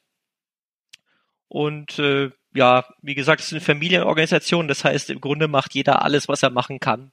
Jeder hängt mit drin. Ja, Genau, und da, das ist quasi ein Verlag, ja, ne? ähm, sozusagen der, der Über, die, das Überunternehmen, wenn ich das richtig verstehe. Ähm, Nostheide, wenn das so äh, richtig ausgesprochen wird. Genau, ja. Nostheide. Also ja. wir sind ein Verlag, wir machen eigentlich äh, Spielezeit, also Zeitschriften über Brettspiele und jetzt eben seit ein paar Jahren auch passend dazu Brettspielmessen. Genau. Vielleicht kannst du kurz mal erzählen, welche Zeitschriften gehören denn äh, zu eurem Sortiment im Verlag? Oh, weil da sind ja noch andere dabei, außer der Spiel doch. Und äh, vielleicht kurz einfach so einen Abriss geben, mit was die sich jeweils beschäftigen. Genau, also wir haben die äh, Spiel doch eben, die richtet sich an Leute, die noch nicht so richtig wissen, ob sie Brettspieler sein möchten. Die äh, ist ein bisschen lockerer aufgebaut und äh, ja, wie halt so eine Hobbyzeitschrift, eine einfache. Und die Spielbox, die haben wir schon wesentlich länger, die ist jetzt schon viele Jahre auf, hat die auf dem Buckel. Die ist äh, für diejenigen, die schon im, Spiel, äh, im Brettspiel-Hobby richtig drin sind. Die ist äh, mit sehr tiefgehenden Rezessionen ausgestattet, die äh, geht tief ins Spielerhobby rein und auf die sind wir sehr stolz, unser Flaggschiff. Ja, ich, die ist, denke ich, in Spielerkreisen ja auch relativ bekannt. Ähm, nicht auch, deswegen, weil da ja auch, äh, ich sag mal, Größen der Brettspiel-Rezensionsbubble äh, regelmäßig ihre Rezensionen reinschreiben, die dann auf großes Interesse stoßen normalerweise. Ähm, genau, so. Und warum gibt's jetzt eigentlich eine Spiel-Doch-Messe und keine Spielbox-Messe? Naja, die, äh, die Spieldoch, die wir vor ein paar Jahren eben eingeführt haben, eben für diejenigen, die noch nicht so im Brettspiel-Hobby drin sind, die hat ein bisschen Anfangsschwierigkeiten gehabt. Weil die Leute eben im Brettspiel-Hobby, hm, wie kriegt man die? Wie, wie, wie, wie kriegt man die Leute dazu, überhaupt mit dem Brettspielen anzufangen? Und sich dann für das Hobby zu interessieren und dann natürlich auch unsere Zeitschrift zu kaufen und zu lesen. Und das war die ursprüngliche, der ursprüngliche kleine Hintergedanke. Wir wollten eigentlich unsere Zeitschrift pushen. Und eben neue Leser für das, also neue, neue Leute für das Hobby gewinnen und damit natürlich auch neue Leser. Und da haben wir uns gedacht, wie machen wir das? Gut, sind wir mal ganz clever und machen einfach eine Messe, wo wir Leute hinbringen, die eigentlich noch gar keine großen Spieler sind. Deswegen war es auch von Anfang an die Idee bei der Spiel doch, äh, dass sie sich an Familien richtet und eben an Leute, die dem Hobby noch nicht drin sind. Nicht an die Vielspieler, so wie beispielsweise in Essen, wo die, wo die Leute hingehen, die schon wirklich also richtig im Hobby drin sind. Und unser Fokus war eben auf Familien und auf Leute, die ähm, mit Brettspiel noch nichts am Hut hatten. Und wir sind auch sehr glücklich, dass wir das auch gut geschafft haben. Also wir hatten jetzt auf der Spiel doch auch in Friedrichshafen wieder sehr, sehr viele Familien mit Kindern auch, genauso wie wir es uns auch gewünscht haben. Und wir hoffen eben, dass am Ende äh, einige bei dem Hobby hängen bleiben. Und angesichts der Rückmeldungen gehe ich davon aus, dass das auch so ist. Und dass die Leute sich für das Hobby begeistern und dann eben am Ende auch unsere Zeitschrift lesen. Ja, also äh, da, da kann man euch ja quasi generell als äh, Teil der, der auch Vielspielerszene nur danken, weil je mehr Spieler im Hobby sind, umso besser ist es ja für alle am Ende. Ne? Sowohl für die Spieler als auch für die Verlage und die Zeitschriften und ist ja sozusagen eine Win-Win-Situation. Ähm, genau, dann habe ich jetzt, im, bevor ich auf die Messe gefahren bin äh, am Bodensee, habe ich mir natürlich schon äh, auch angeguckt, was auf der eigentlichen ursprünglichen äh, Messe doch in Dortmund so los war und habe auch bisschen so die die Berichte mir danach durchgelesen und ähm, das war ja relativ erfolgreich auch von den Besucherzahlen her wenn ich das richtig verstanden habe konntet ihr da wieder auf das Niveau zurück wie es vor der äh, Corona Pandemie war ähm, und jetzt, wie kam es denn dann aber eigentlich zu der Entscheidung, dass ihr noch eine zweite Messe wollt oder braucht äh, im Süden von Deutschland? Ja, das war eine lange Diskussion.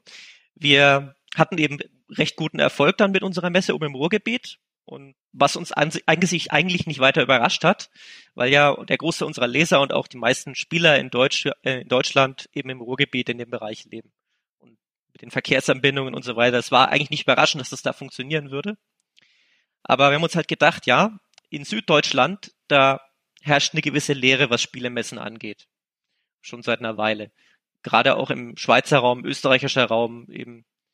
Und da haben wir eben, wollten wir diese Lücke füllen mit unserem Spiel doch Konzept. Und da haben wir uns halt an Friedrichshafen ausgeguckt, weil sie es halt angeboten haben. Es war genau quasi in der Dreieck in der Mitte Schweiz, Österreich, Süddeutschland. Hat sich eben angeboten. Und ja, wir können durchaus sagen, dass das funktioniert hat. Ich denke, dass das, äh, dass die Spieldoch sich da gut äh, einfindet und die Leute waren auch sehr glücklich, da unten wieder eine Spieldoch, eine, äh, eine Spielemesse vor Ort zu haben, wo sie hingehen können und nicht erst bis nach äh, bis ins Ruhrgebiet oder nach Berlin fahren zu müssen. Ja, das habe ich auch mehrfach äh, tatsächlich gehört, äh, als ich mit Leuten mich unterhalten habe. Äh, also, dass sie froh sind, dass so in ihrem Raum, in ihrer Region jetzt quasi eine, eine Spielemesse stattfindet. Und ich habe auch sowohl Schweizer als auch Österreicher getroffen. Das heißt, ähm, es hat also auch über die Landesgrenzen hinweg funktioniert, da Leute anzulocken anscheinend. Ähm, und ich, du hast recht, also im Süden, was gibt's da sonst noch? Da gibt's noch die Spielwiesen in München, aber die ist ja dann wieder quasi ganz im Westen und äh, nee, Quatsch, im Osten und ihr wart im Westen jetzt eher sozusagen. Also ja, ihr füllt da bestimmt gut eine Lücke aus und ähm, der Bedarf ist ja offensichtlich da. Wie ähm, wie waren denn deine persönlichen Erlebnisse von dieser? Weil das war ja, das haben wir vielleicht noch gar nicht gesagt, das war ja zum ersten Mal am Bodensee. Ähm, wie waren denn deine Eindrücke von dort und wie unterscheidet sich vielleicht von der äh, Messe in Dortmund? Also die Messe in Dortmund, die ja im viel, mit viel Spielern ausgestatteten Ruhrgebiet stattfindet, die zieht natürlich auch mehr von diesen Vielspielern an, die ja da keinen langen Anfahrtsweg haben. In Friedrichshafen haben wir uns noch mehr auf Familien konzentriert und das hat auch wirklich gut funktioniert. Es waren ja wahnsinnig viele Familien mit wahnsinnig vielen Kindern da. Äh, bestimmt ungefähr ein Drittel der Leute, also der Drittel der Gäste waren Kinder. Und so war es auch gedacht. Deswegen haben wir auch die Vorhalle mit den ganzen Großspielen gehabt, damit die da auch ein bisschen Entertainment haben. Deswegen hatten wir auch Captain Blaubeer da.